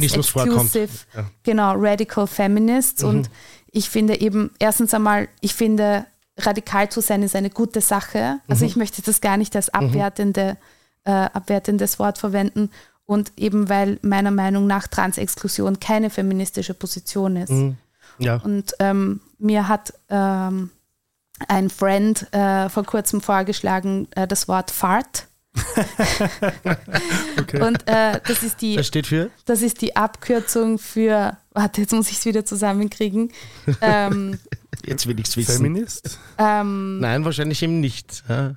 warte, Feminism Appropriating, äh, Right Ra- Wing. nein, äh, Radical Transphobes. Ah, So, genau. Gut, gut. also das ja. heißt, sie, ab, sie bedienen sich feministischer Positionen Mhm. Ja. Mhm. oder sie, sie tarnen sich als Feministinnen und sind in dem aber radikale Transphobe. Also sie sind nicht radikale Genau, Feministinnen, ja. sondern Genau. radikal transphob und deshalb finde ich irgendwie diesen Begriff Fart. Mhm. Äh, Den könnte man ja Ganz jetzt witzig. Den werden wir etablieren. salonfähig machen. Aber ich wollte trotzdem noch kurz äh, für unsere Zuhörerinnen und Zuhörer, weil ich kenne das ja auch, wir haben ja auch ganz junge zum Beispiel und Mhm. für mich war ja auch in der Schule, habe ich oft gelernt, dass radikal schlecht bedeutet und äh, dass man das vielleicht ganz kurz noch erklärt, dass das Wort radikal ja eigentlich nur heißt, dass etwas an den Kern der Sache geht, kommt ja vom Radium, den Kern, also ich bin jetzt kein Lateiner, aber so hat mir das dann zum Glück mal irgendwie auch erklärt in der Schule. Ja. Ich glaube, es kommt von Und, äh, Radix, die Wurzel. oder die Wurzel, Ja, das ist noch, noch besser. verwurzelt. Also tief Ja. verwurzelt. Aber prinzipiell eine Meinung zu haben, also zum Beispiel radikal antirassistisch zu sein, heißt jetzt noch nicht, dass man gewaltbereit ist oder sonstiges, ähm, aber dass man einfach sagt, das ist für mich sehr wichtig und da bin ich, stehe ich 100% dahinter und dort bin ich tief verwurzelt. Ja. Ja, und ich finde eben, also eben radikal von etwas überzeugt zu sein, zum Beispiel davon, dass alle Leute die gleichen Chancen verdient Genau. haben, ja, äh, das kann nicht schlecht sein. Ja. Du kannst natürlich auch radikale Hassideologien verfolgen, aber dann ist das Problem die Ideologie. Nicht die ja, Radikalität, genau, Und ja. Radikalität per se ähm, ist eigentlich etwas, ja, Konsequentes, Mhm. Starkes. Ja. Ja, das war übrigens etwas, was ich auch sehr, sehr toll gefunden habe, was ich sehr feier, ähm, weil das nämlich bei den marginalisierten Gruppen oft vergessen wird, nämlich die Klasse oder was wir Klasse nennen, also die wirtschaftliche Situation. Und das ärgert mich seit ganz, ganz vielen Jahren, ganz, ganz brutal, dass das was ist, was man nicht thematisiert, wo man immer, das hast du ja selber zu verantworten, wenn wir wissen, dass wir in einer Gesellschaft leben, wo, ähm, wo die, die, die wirtschaftliche Situation zu 98 Prozent oder so, ich möchte jetzt bitte, das ist ein erfundener Prozentsatz, eine Hausnummer, das kann man wissenschaftlich sicher ganz gut aufbereiten, beim Statistischen Zentralamt liegt ja das auf, zum Beispiel wie, wie viele Kinder von Akademikern auch Akademiker werden, ja, aber dass das zu einem ganz großen Teil äh, vererbt ist, ja, dass natürlich dieses vom Tellerwäscher zum Millionär, das gibt's, ja, aber das liegt nicht ausschließlich in deiner Hand. Ja, aber ist ja die Ausnahme Äh, wahrscheinlich. Das ist die eher die Regel. Ausnahme als die Regel. Und das, aber das wird total oft rausgenommen. Und das hat mich schon lange geärgert. Warum schaffen wir es, dass wir langsam eben viele Dinge thematisieren? Ja, eben dann, also Gender, ähm, äh, das, was man Rasse nennt, was ja ein Blödsinn ist, Hautfarbe, Religion, ähm, Herkunft etc., aber Sexualität. Aber warum schafft man nicht, dass man ganz einfach auch sagt, natürlich hat jemand, der in, also aus einem Arbeiterinnen- und Arbeiterhaushalt ist, weniger Chancen. Warum ist das so schwer? Mir ist zum Beispiel aufgefallen bei meinen Veranstaltungen, also da musst du wahrscheinlich jemanden, der äh, als, als höchsten Bildungsabschluss Lehrabschlussprüfung hat, mit der Lupe suchen. Ja? Also das auch, durchmischt sich auch nicht. Ja. Das ist schlecht, ne? Ja, ja. Und das wird aber nie, also ich war sehr froh, dass das vorkommt und dass das auch deutlich vorkommt, weil habe ich sehr lange nicht mehr gesehen und nicht mehr gehört. ja. Also ich Warum finde, ist das so tabu? Ich glaube, dass es, ähm, also ich stelle ja selbst diese Frage im Film einmal äh, an meine ähm, Protagonistin Astrid Biedeme-Febur, die eben eine Diversitätsforscherin ist. Und da frage ich sie halt, äh, sage ich halt, dass mir das so vorkommt, dass eben soziale Ungleichheit fast ein Tabuthema ist. Also es ist einfach nicht willkommen zu sagen, ähm, es gibt Privilegien und insbesondere ökonomische Privilegien, die einfach vererbt werden und die dein Leben und deinen Start ins Leben halt besser machen als den von anderen. Gibt es ja auch eine schöne, schöne Szene, wo eben genau das verbildlicht wird, versinnbildlich wird eigentlich. Genau. Wer Und- den Vorteil hat und wer sozusagen weiter hinten startet eigentlich. Ja, und ich finde eben, also ökonomisches Privileg, das ist eben besonders tabuisiert und ich glaube, dass das damit zu tun hat, dass natürlich, also es gibt so, was ich nenne es manchmal ähm, kapitalistische Gefühlsideologie, ja. Also wie sollen wir uns fühlen, damit wir gut funktionieren in diesem System. Und da gehört natürlich dazu, dass wir an die Erzählung glauben sollen, dass eben so etwas wie Transclass, also aus der eigenen Klasse auszubrechen und einen gesellschaftlichen Aufstieg zu machen, möglich sei. Weil warum sollten wir sonst jeden Tag arbeiten gehen für das Kapital oder den Gewinn von jemand anders? Ja? Das heißt, du hast die ganze Zeit, ähm, hältst die ganze Zeit dem Esel die Karotte vor und sagst, du kannst es schaffen, wenn du nur wirklich willst. Während du aber Voraussetzungen schaffst, die dich eigentlich an dem Platz, in den du hineingeboren wurdest, sehr stark festhalten.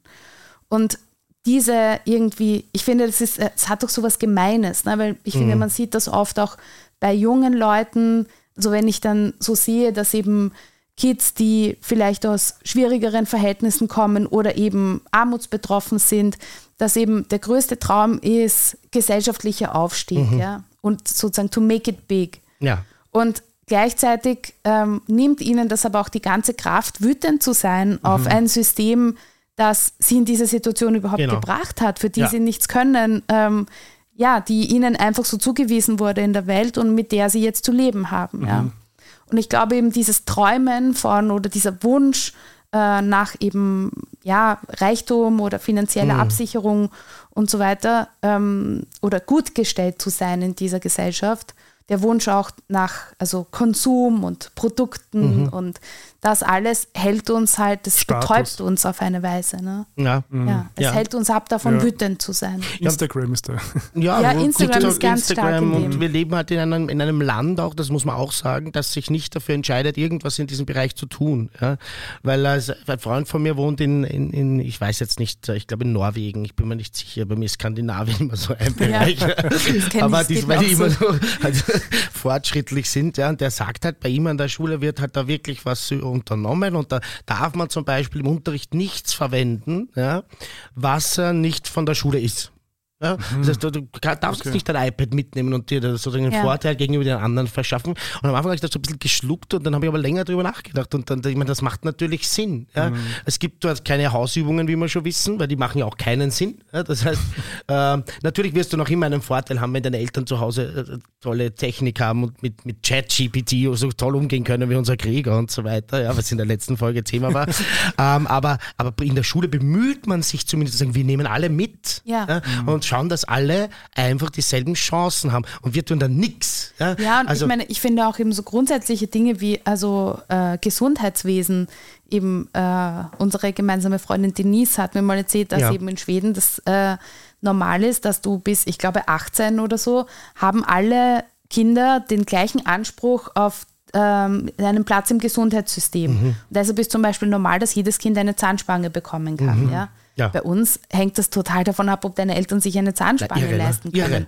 Und gute Zähne zu haben, ist plötzlich ein, äh, ein Statussymbol Mhm. geworden. Ne? Und ich finde eben, das ist so, es ist so niederträchtig und besonders halt in einem so reichen Land wie Österreich, ja, Mhm. Ja, dass das man einerseits, ne? Also, genau, das dass man einerseits sagt, ja, okay, wir, wir machen so eine Politik, die ist absichtlich exkludierend und die hält Leute absichtlich davon ab, dass sie zum Beispiel gute Bildungschancen haben oder die Chance haben, sich irgendwann einmal einen Job auszusuchen oder überhaupt ihr Leben zu gestalten, weil sie halt einen, weil wir ihnen den Start ins Leben irgendwie erleichtert haben oder verbessert haben. Ähm, und gleichzeitig macht man eine Politik, wo man die ganze Zeit sagt, ähm, es geht, wenn man nur will. Ja? Die Fleißigen, für die Fleißigen zahlt sich's aus. Ja? Und eben, ich fand das interessant, auch weil in meinem Film, ähm, äh, ich glaube, es ist nicht im Film, aber die Franziska Schutzbach hat, in, hat eben im, im Interview erklärt, da, wie Misogynie funktioniert. Und da hat sie eben gesagt, ja, Mis Misogynie funktioniert immer in einem Paradox. Also es geht immer darum zu sagen, ähm, du sollst eben einerseits zum Beispiel unschuldig und, und heilig und unberührt sein, also eine, eine saubere, feine Frau. Und auf der anderen Seite sollst du eine Hure sein und eben Lust haben und, äh, und einen Mann befriedigen und so weiter. Aber du darfst, du kannst nie beides sein. Ne? Und, es, und wie du zu sein hast, kann auch nur ein Mann bestimmen, Genau. über seinen Blick sozusagen. Ja? Also dieser Widerspruch, in dem du ständig gefangen bist. Und ich finde eben, wenn wir über Klasse reden, ist es eigentlich genauso. Ja? Es wird so ein Paradox aufgebaut und du kannst eigentlich nicht gewinnen in diesem System. Was ist dann die Lösung? Die Lösung ist radikaler Antikapitalismus Genau. Okay, in welcher Form? Aber da, und Feminismus. da kriegen ganz jetzt viele Leute Angst, wenn sie das hören. Ja. Nee, Ja, also ich glaube halt, ich glaube, weil ich glaube, die Angst vielleicht äh, mehr zu verlieren, als man vielleicht le le- letztendlich gewinnen kann. Also liegt es auch daran, dass es dann irgendwie Angst macht? Naja, ich glaube, uns ist halt so stark eingebläut, dass wir uns ähm, das Überleben erarbeiten müssen. Also, dass uns prinzipiell Verdienen mal, müssen, genau, ja. wir müssen uns das verdienen. Ja. Es ist uns, wir geben uns damit eben ab, dass wir sind froh über alles, was wir sozusagen von der Generation vor uns bekommen haben. Also ich kenne das auch von mir. Ich denke mir immer, oh Gott, ja, zum Glück werde ich irgendwann einmal das Haus von meinen Eltern erben, das werde ich dann verkaufen und dann habe ich eine Pension, ja, sowas. Also eben die Überzeugung, dass wir uns alles verdienen müssen, ist irgendwie mhm. so stark und in dem auch in Konkurrenz mit anderen zu sein, ja. Und ich glaube halt, ich meine, es gibt ja viele politische Ideen davon, ähm, wie es wäre, wenn man sagt, prinzipiell haben mal alle Menschen das Recht äh, zu existieren und zu abgesichert zu werden. Mhm. Genau, ja.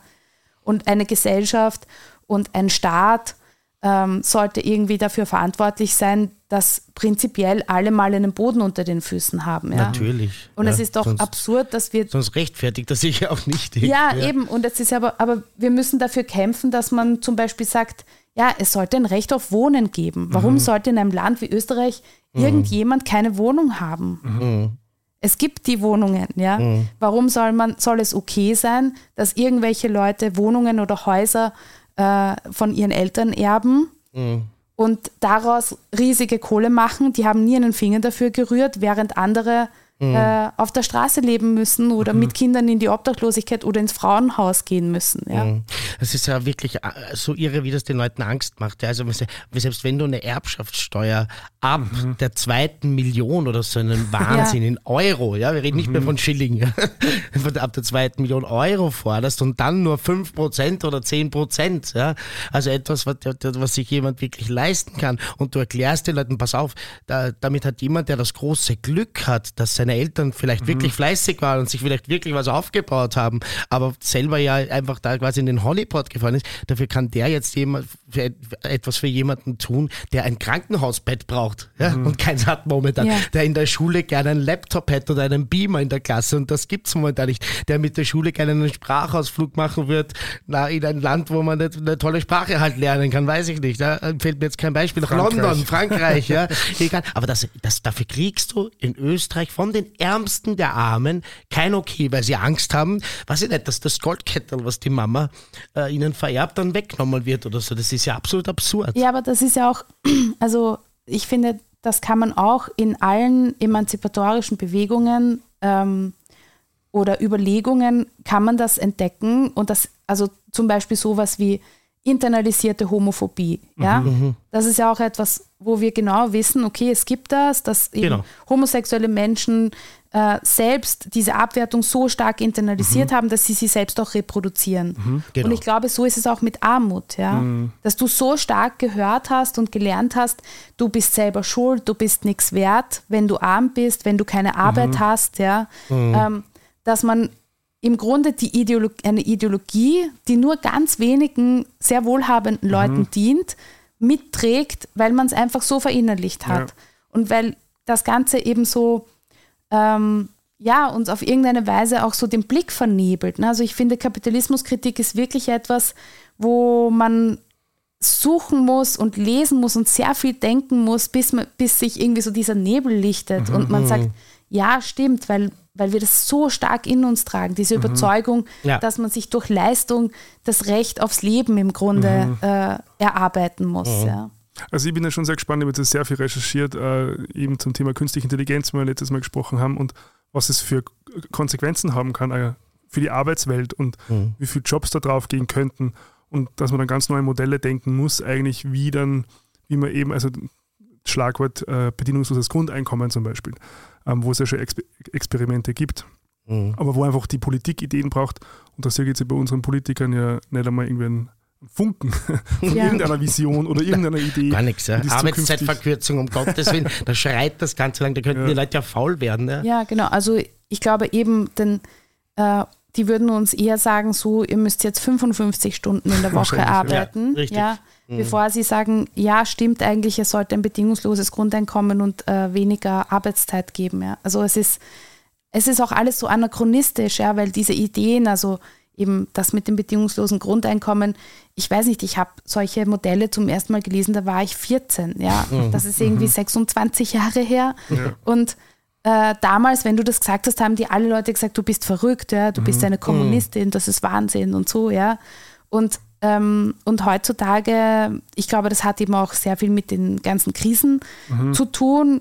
Eigentlich das erste Mal so 2008, 2009 äh, in der großen Wirtschaftskrise oder Bankenkrise war dann plötzlich im Mainstream wurden ganz viel von diesen eigentlich eh schon alten linken Ideen wurden dann so normalisiert. Ne? Mhm. Und heute sitzen wir halt da im Podcast und reden über bedingungsloses Grundeinkommen. Alle wissen, mhm. was damit gemeint ist. Ja, mhm. was eben, wo mir vor 20 Jahren mein Opa gesagt hat, dass ich eine verrückte Kommunistin bin. Mhm. Und ich glaube halt, vielleicht in 20 Jahren wird es dann endlich kommen, weil es eigentlich eine sehr schlaue Idee ist. Ja. Mhm, es ist alternativlos wahrscheinlich, weil eben, wie gesagt, ja, also es ist ja völlig absurd, dass wir jetzt, ich erinnere mich, wie ich in die Schule gegangen bin und jetzt wir weiß dann auch jeder, wie alt ich bin, was unsere Computer damals konnten, nämlich fast nichts. Ja. Also mhm. damals ist uns das schon sehr viel vorgekommen, ja, mit den Monochrom-Bildschirmen und dass, die mhm. da, dass man so eine kleine Tabellenkalkulation machen konnte. Aber wir haben all diese Maschinen, die total viele Aufgaben erledigen für uns. Denk mal in irgendeinen Bereich rein, ja, wie viel wie schnell das heute geht, in Labor einen Bluttest auszuwerten mhm. und im Vergleich zu vor 20 Jahren. Und wir arbeiten alle, wenn wir Vollzeit arbeiten wollen und müssen, weil wir dürfen nicht vergessen, ganz viele Leute gibt es ja, die müssen nicht, weil sie eben geerbt haben, weil sie von ihrem Kapital leben können. Aber die, die arbeiten müssen, müssen in der Regel Vollzeit arbeiten, dieselbe Zeit wie damals. Das ist ja absurd. Mhm. Ja, ich meine, es gibt natürlich Jobs, Pflege, ja, das geht nur nach Stunden. Ja, an der Hotelrezeption stehen, wobei da gibt es auch mittlerweile Maschinen, die das schneller machen etc. Self-Check-In und so weiter. Ja. Aber dann kann sich das ja mehr verteilen für alle, dann haben halt mehr Leute, die das machen. Ja, es ist ja absurd, dass wir 2022 noch genauso viele Stunden arbeiten müssen, um uns zu halten wie damals, mhm. wie ich 16, 17 war. Und du hast ja praktisch keine Computer gehabt. Wir haben einen Supercomputer in der Hosentasche. Und was aber ein großer Unterschied ist zu vor 30 Jahren, ist, dass man vor 30 Jahren mit einem Einkommen eine Familie halten ja, konnte. Richtig. Ne? Und also, Urlaub. Ja, also Und, wenn du denkst, ich ja, weiß nicht, als, ich, 80er, als ja. ich in der Volksschule war, ähm, in den 80er Jahren, da war meine Mutter die einzige vollberufstätige Mutter. Ja, mhm. das konnten sich, ja. das heißt, alle, alle Familien von den anderen Kindern konnten sich das leisten, dass die Mutter nicht oder nur mhm. ein paar Tage in der Woche oder Vormittage arbeitet. Ja, mhm. und ähm, also nicht, dass das jetzt wünschenswert äh, ist, dass. Nein, äh, das verstehe ich genau, schon richtig. aber, aber wir sehen halt daran, dass sich sozusagen, uns wird die ganze Zeit gesagt, ja, ihr habt so viel mehr mhm. Wohlstand als vor so und so vielen Jahren. Und das stimmt auf der einen Seite und auf der anderen Seite stimmt mhm. das halt auch nicht, ja. Weil es halt ganz viele Jobs gibt, die nichts beitragen. Ja? Also da gibt es ja eine, ich weiß nicht, wie das heißt, ich glaube Bullshit heißt dieses Buch einfach oder Bullshit-Jobs. Ähm, aber irgendein Aussteiger eben, so, der auch so mit Aktienfonds ah, ja, gehandelt ja. hat, mhm. der hat das niedergeschrieben, dass es diesen Menschen auch teilweise wirklich schlecht geht und die tragen nichts bei zu dieser Gesellschaft, verdienen meistens also sehr, sehr viel und mhm. tragen nichts bei. Also wir haben ja ganz, ganz viele Jobs, die einfach nichts zu dieser Gesellschaft beitragen, die nichts anderes tun, außer irgendwie Arbeit zu generieren und damit so auch Kapital zu generieren und die wir einfach wirklich weglassen könnten. Also diese, diese, so dieses Märchen, Märchen, oder? Dieses Märchen, das mir, das kommt ja noch dazu, diese Leute, die so in Flughafenhotels absteigen und dann irgendwelche ja. Con Conventions halten, wo sie sich dann PowerPoint-Präsentationen zeigen. Ja. Also da ist sicher total viel Sinnloses dabei, was wir uns einfach sparen könnten, wo wir die Leute einfach für etwas Sinnvolles verwenden könnten. Ähm. Also jetzt eben, wenn wir schon bei Arbeit sind, das ist ja auch, also das ist ja auch der Grund, warum eben Kapitalismuskritik im Feminismus so eine große Rolle spielt, weil es da natürlich auch um die Frage von Arbeitsteilung geht. Ja?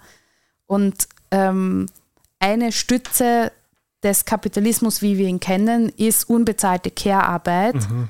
Und ähm, wie wir alle wissen, diese Arbeit wird äh, so gut wie nur von Frauen oder als Frauen Absolut. gelesenen Personen gemacht in mhm. unserer Gesellschaft.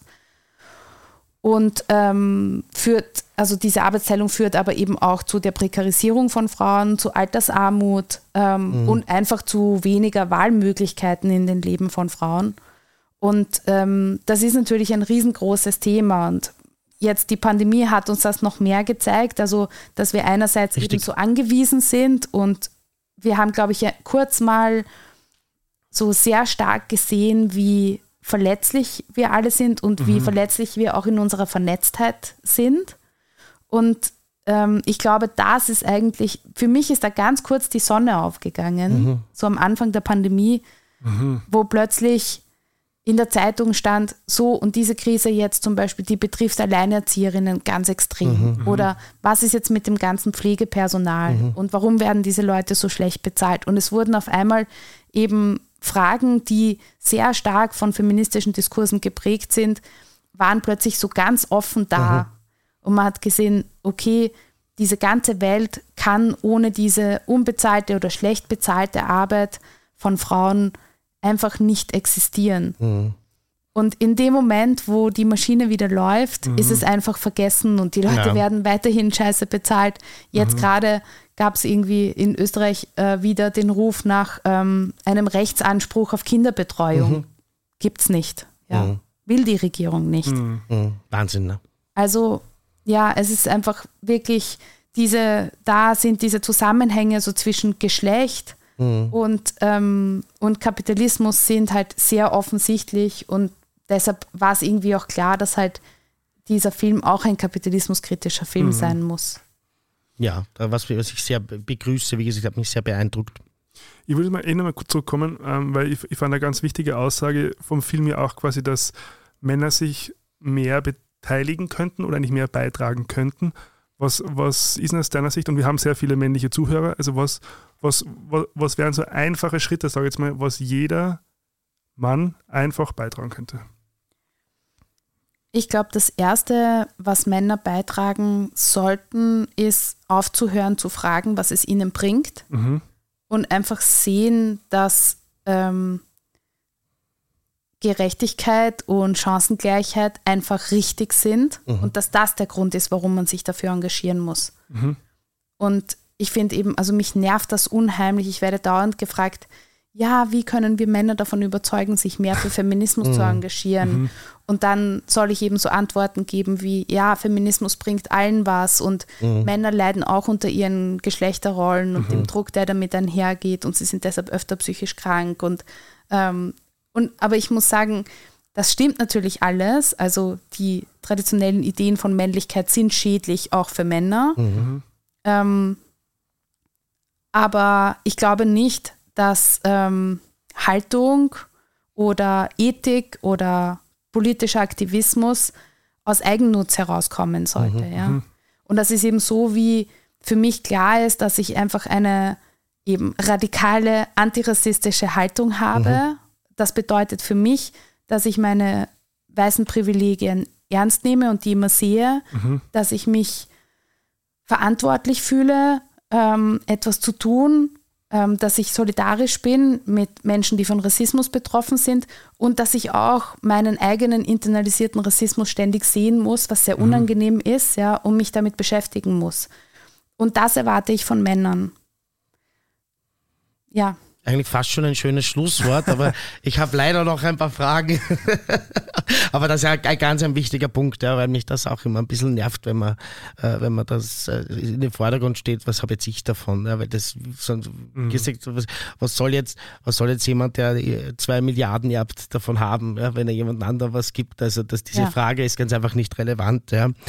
Ähm, ich wollte noch eine Sache weil wir haben auch eine wunderbare Sendung über Consent gemacht und äh, es kommt in dem, in, in dem Film auch etwas vor, eben auch ein Gedanke, der mir so wichtig ist und den ich immer predige und den ich mir so wünsche von unserer Politik und der fast nirgendwo vorkommt, nämlich dass ja Ver- Vergewaltigungen, ähm, wenn man das Wort jetzt gleich so in den Mund nimmt, Rape, ähm, in Wahrheit nicht das ist, was man sich meistens darunter vorstellt. Nämlich jemand auf der Straße fällt über jemanden anderen her, und meistens eben noch, das wird auch genauso thematisiert in dem Film, wenn am besten noch, so wird es in der Zeitung ja dargestellt, äh, der, der, der dunkelhäutige Mann über die blonde Frau, das wäre dann so quasi die Vorstellung, die der typische, die, oder die typische Österreicherin, der typische Österreicher, der Kronenzeitung liest, die ganze Zeit davon hat. Aber in Wahrheit ist es ja so, dass die meisten Vergewaltigungen in der Familie stattfinden, im engsten Bekanntenkreis, die meisten Übergrifflichkeiten, die meisten sexuellen Traumata entstehen auf eine ganz andere Art. Ja.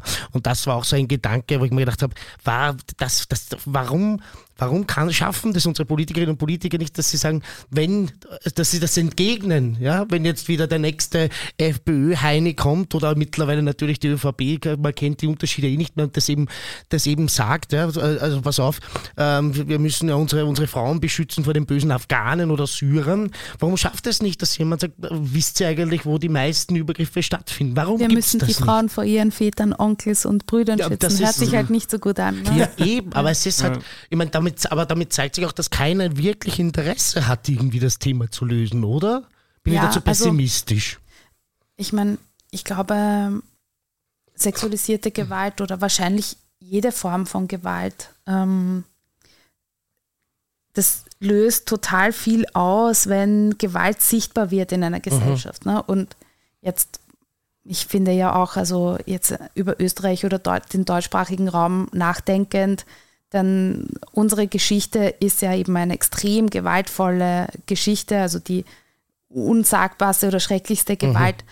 die man sich überhaupt vorstellen kann. Also der Holocaust war eine Erfindung ähm, unserer Vorfahren mhm. und ähm, und was, glaube ich, wir auch daraus perfektioniert haben, ist eben die sogenannte Täter-Opfer-Umkehr. Mhm. Also, dass man so viel Schuld auf sich geladen hat, dass dann die Menschen, die diese Schuld ansprechen oder die das ansprechen oder aussprechen, was ihnen passiert ist, dass man nur so damit umgehen kann, mhm. dass man die wiederum zu Tätern macht, ja. Und Selbstschutz eigentlich. Genau, und sie und sie diskreditiert und ihr, sie silenced, ja, mhm. und einfach versucht, das zu verdrängen. Und also wenn ich jetzt eben, ich habe ja auch eben aufgrund meines Aktivismus in der Filmbranche in Bezug auf Übergriffe und sexualisierte Gewalt, habe ich mich in den letzten Monaten sehr stark damit beschäftigt, also diese Automatismen, die da anspringen, wenn eben Menschen berichten,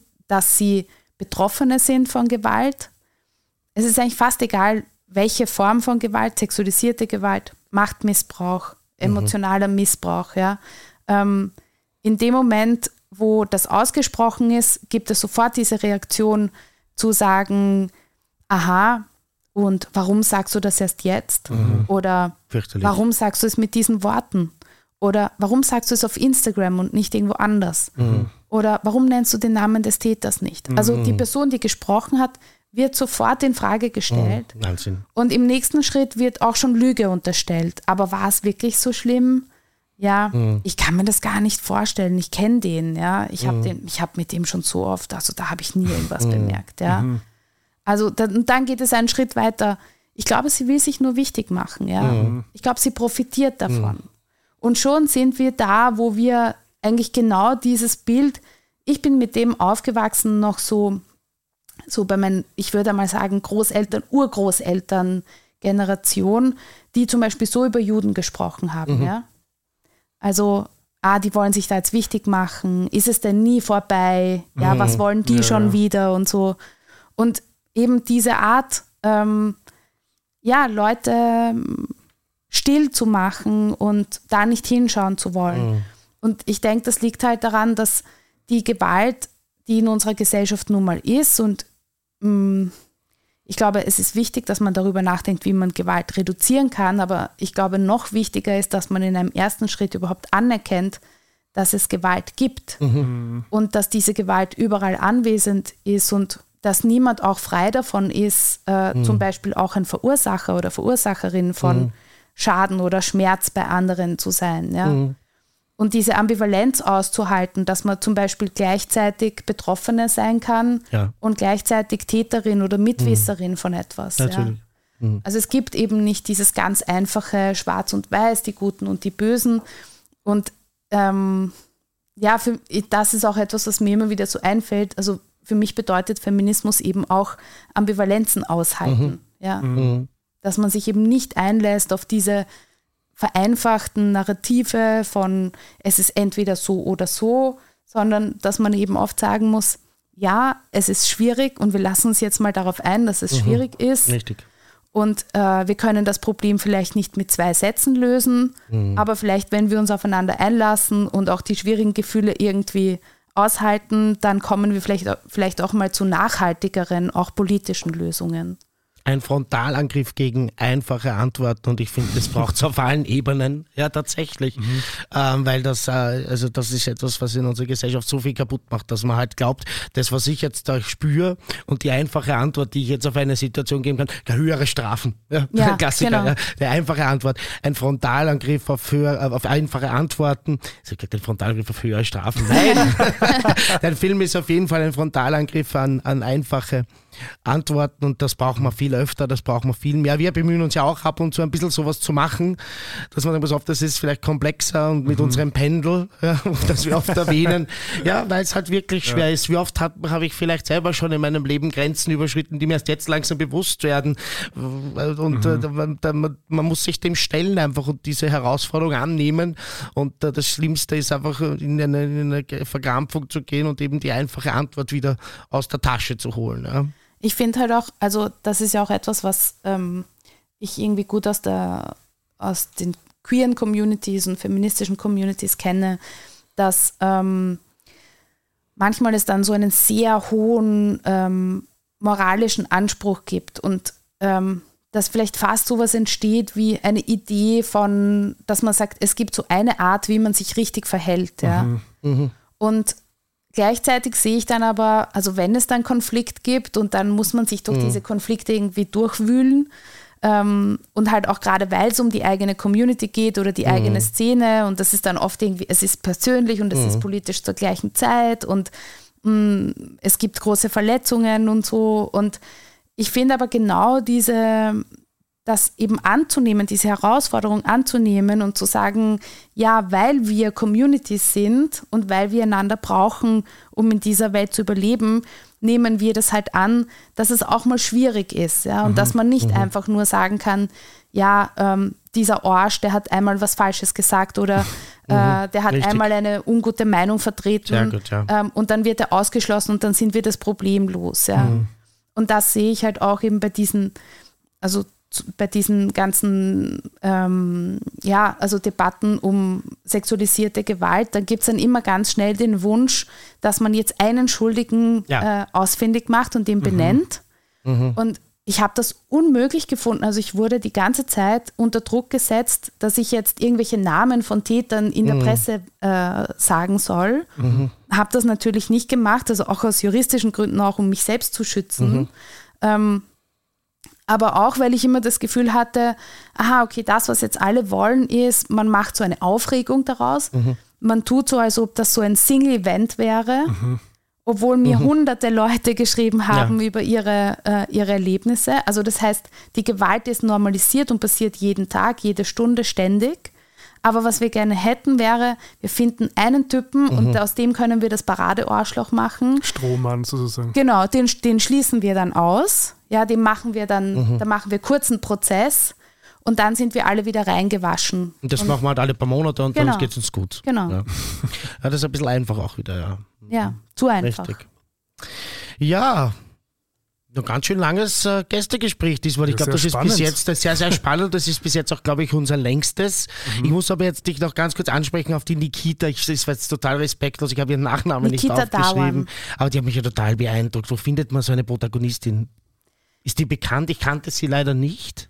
Also ähm, ja, ich würde sagen, sie ist in den akademischen Kreisen mhm. auf jeden Fall bekannt und ähm, sie äh, ist jetzt eine Professorin für politische Theorie Mhm. Und, ähm, In Deutschland, glaube ich. Ja. Genau. Und sie ist halt ähm, spezialisiert auf äh, postkoloniale oder dekoloniale mhm. Studien. Und ähm, ja, ich war selber, ich, hat, ich hatte so ein Zoom-Vorgespräch mhm. mit ihr und ich war einfach so äh, hin und weg und sie, denke ich mir. sie erzählt so gut und sie kann sich aus so vielen Fachrichtungen einfach so locker ja. bedienen und so, mhm. so ein riesiger Wissensschatz. Und ähm, ja, für mich war diese Position eben sehr wichtig, weil ich auch so realisiert habe, dass in meinem eigenen Feminismus, also die Auseinandersetzung mit Kolonialismus und äh, dem unglaublichen Schaden, der da angerichtet mhm. wurde, aber auch wie halt die Stereotypisierung, also der Rassismus, der damit zusammenhängt, ähm, aber auch die geschlechtsspezifische ähm, Stereotypisierung, die halt den Kolonialismus sozusagen getragen hat, ähm, wie stark das heute noch wirkt. Mhm. Ja. Und ähm, deshalb war, ja, ihre Stimme war für mich äh, extrem wichtig für den Film. Ganz wichtig, und sie sagt am Anfang gleich meinen ganzen Lieben, meinen Lieblingssatz im ganzen Film, glaube ich, nämlich Feminismus bringt die ganze gesellschaftliche Ordnung in die Krise und das stimmt auch so und das wollen wir auch. Und das war für mich so, ich ist zu Hause gesessen, so, yes! Ja, ja! Wie beim Fußball sitzen da denkst du so, jawohl, ja, na klar, es ist ja so. Ja, also das, was jetzt vorhanden ist, das wollen wir nicht mehr.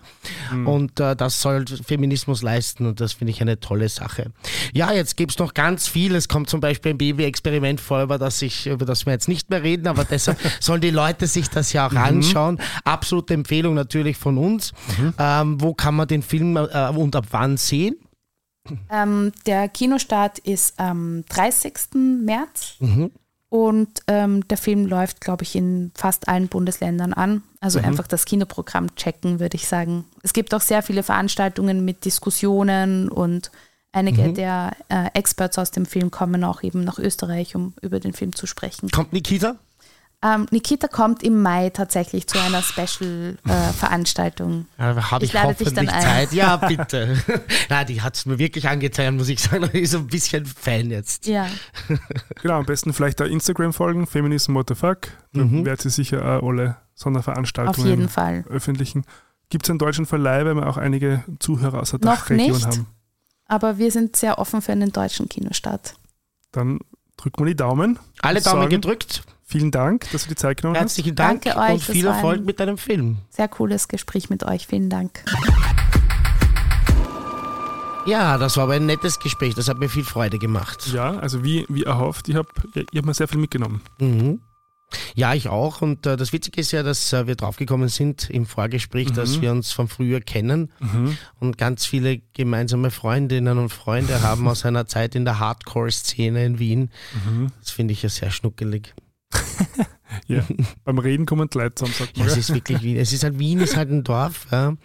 Ähm, aber ich glaube, das ist eh überall so. Also man trifft ja auch dann irgendwie in, irgendwo In an den Bubbles verrücktesten halt, halt. Orten der Welt die verrücktesten Menschen und da kommst drauf, dass man vielleicht schon mal das ein oder andere oder dass man die ein oder andere Person, Person gemeinsam kennt oder so, es Mhm. ist immer wieder spannend. Finde ich sehr schön. Ja. Ich nehme auch sehr viel mit. Ich bin einfach schon mein Leben lang glühender Feminist, auch wenn ich dazwischen sicher auch mal deppert war. Aber äh, bin zum Glück so erzogen worden von meiner Mutter. Shoutout an der Stelle, wie so oft. Hallo Mama. die ja eben in der Zeit der großartigen Johanna Tronal äh, mich großgezogen hat. Die erste Frau Ministerin Österreichs und äh, mir sehr viel erklärt hat in dem Bereich. Und äh, damals, wenn so oft die Frage aufgekommen ist, am Wirtshaustisch, warum braucht man eigentlich eine Frauenministerin? Es gibt ja keinen Männerminister. Ne? Hat sich jemand Zeit genommen bei mir und das erklärt und ich glaube, das fehlt auch vielen Menschen. Ja. Also das ist eine tolle Sache. Genau, Ja. und- vielleicht haben da wir auch ein bisschen einen Beitrag heute leisten können. Ich hoffe, ich hoffe, ich hoffe, weil auch eben in der Homo-Bubble gibt es da sicher Defizite. Mhm, überall. Wie geht's weiter bei uns, Gregor? Naja, hast du jetzt eine indiskrete Frage oder nicht? Na komm, ich hau eine raus. Ich weiß nicht, ob sie sehr spannend ist, aber vielleicht interessiert sie die Leute. Wie schläft eigentlich Gregor Schmiedinger? Schläft er, schläft er nackt, schläft er in Unterhose oder schläft er in Shirts mit T-Shirt oder hast du sogar wirklich so einen richtigen karierten Pyjama wie Sheldon Cooper? Na, äh, Gregor Schmidinger schläft mit äh, Boxershort, Pyjama, Hose, T-Shirt Mhm. und Pulli. Servus.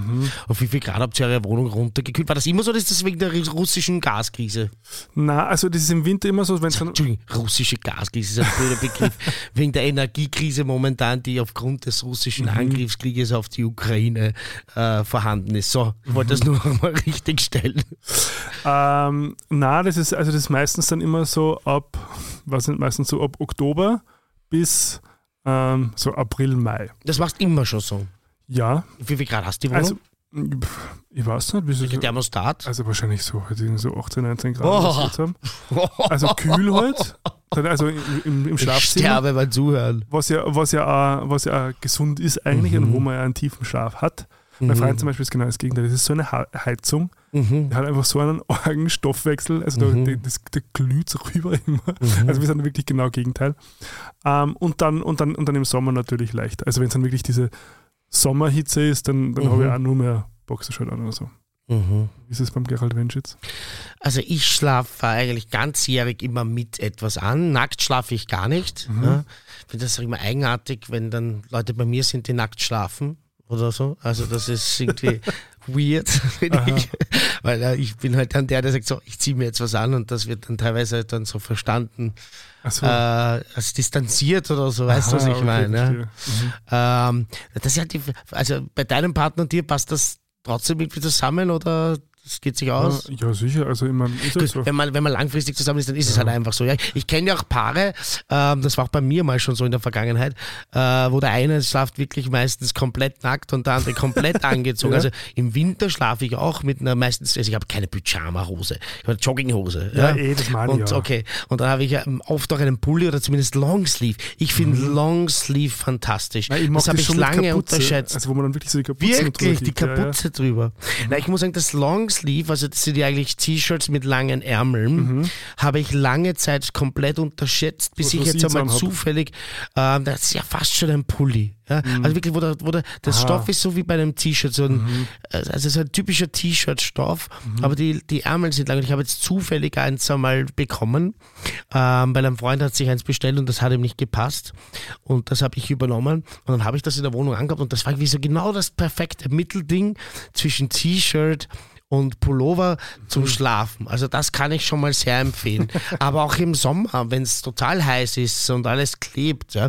Gut, ich bin aber, was ich brauche es halt wirklich warm beim Schlafen. Ja. Also das ist, ich schlafe auch mit Heizdecke. Das ist wirklich eine geile Sache. Das ist für mich wie ein Whirlpool so ein bisschen. Ja, aber hast du nicht Angst, dass es dann einmal irgendwann zu brennen anfängt? Also, das wäre so meine Angst. Du bist schon der Zweite, der mir das sagt. Wie willst du mir die Angst machen?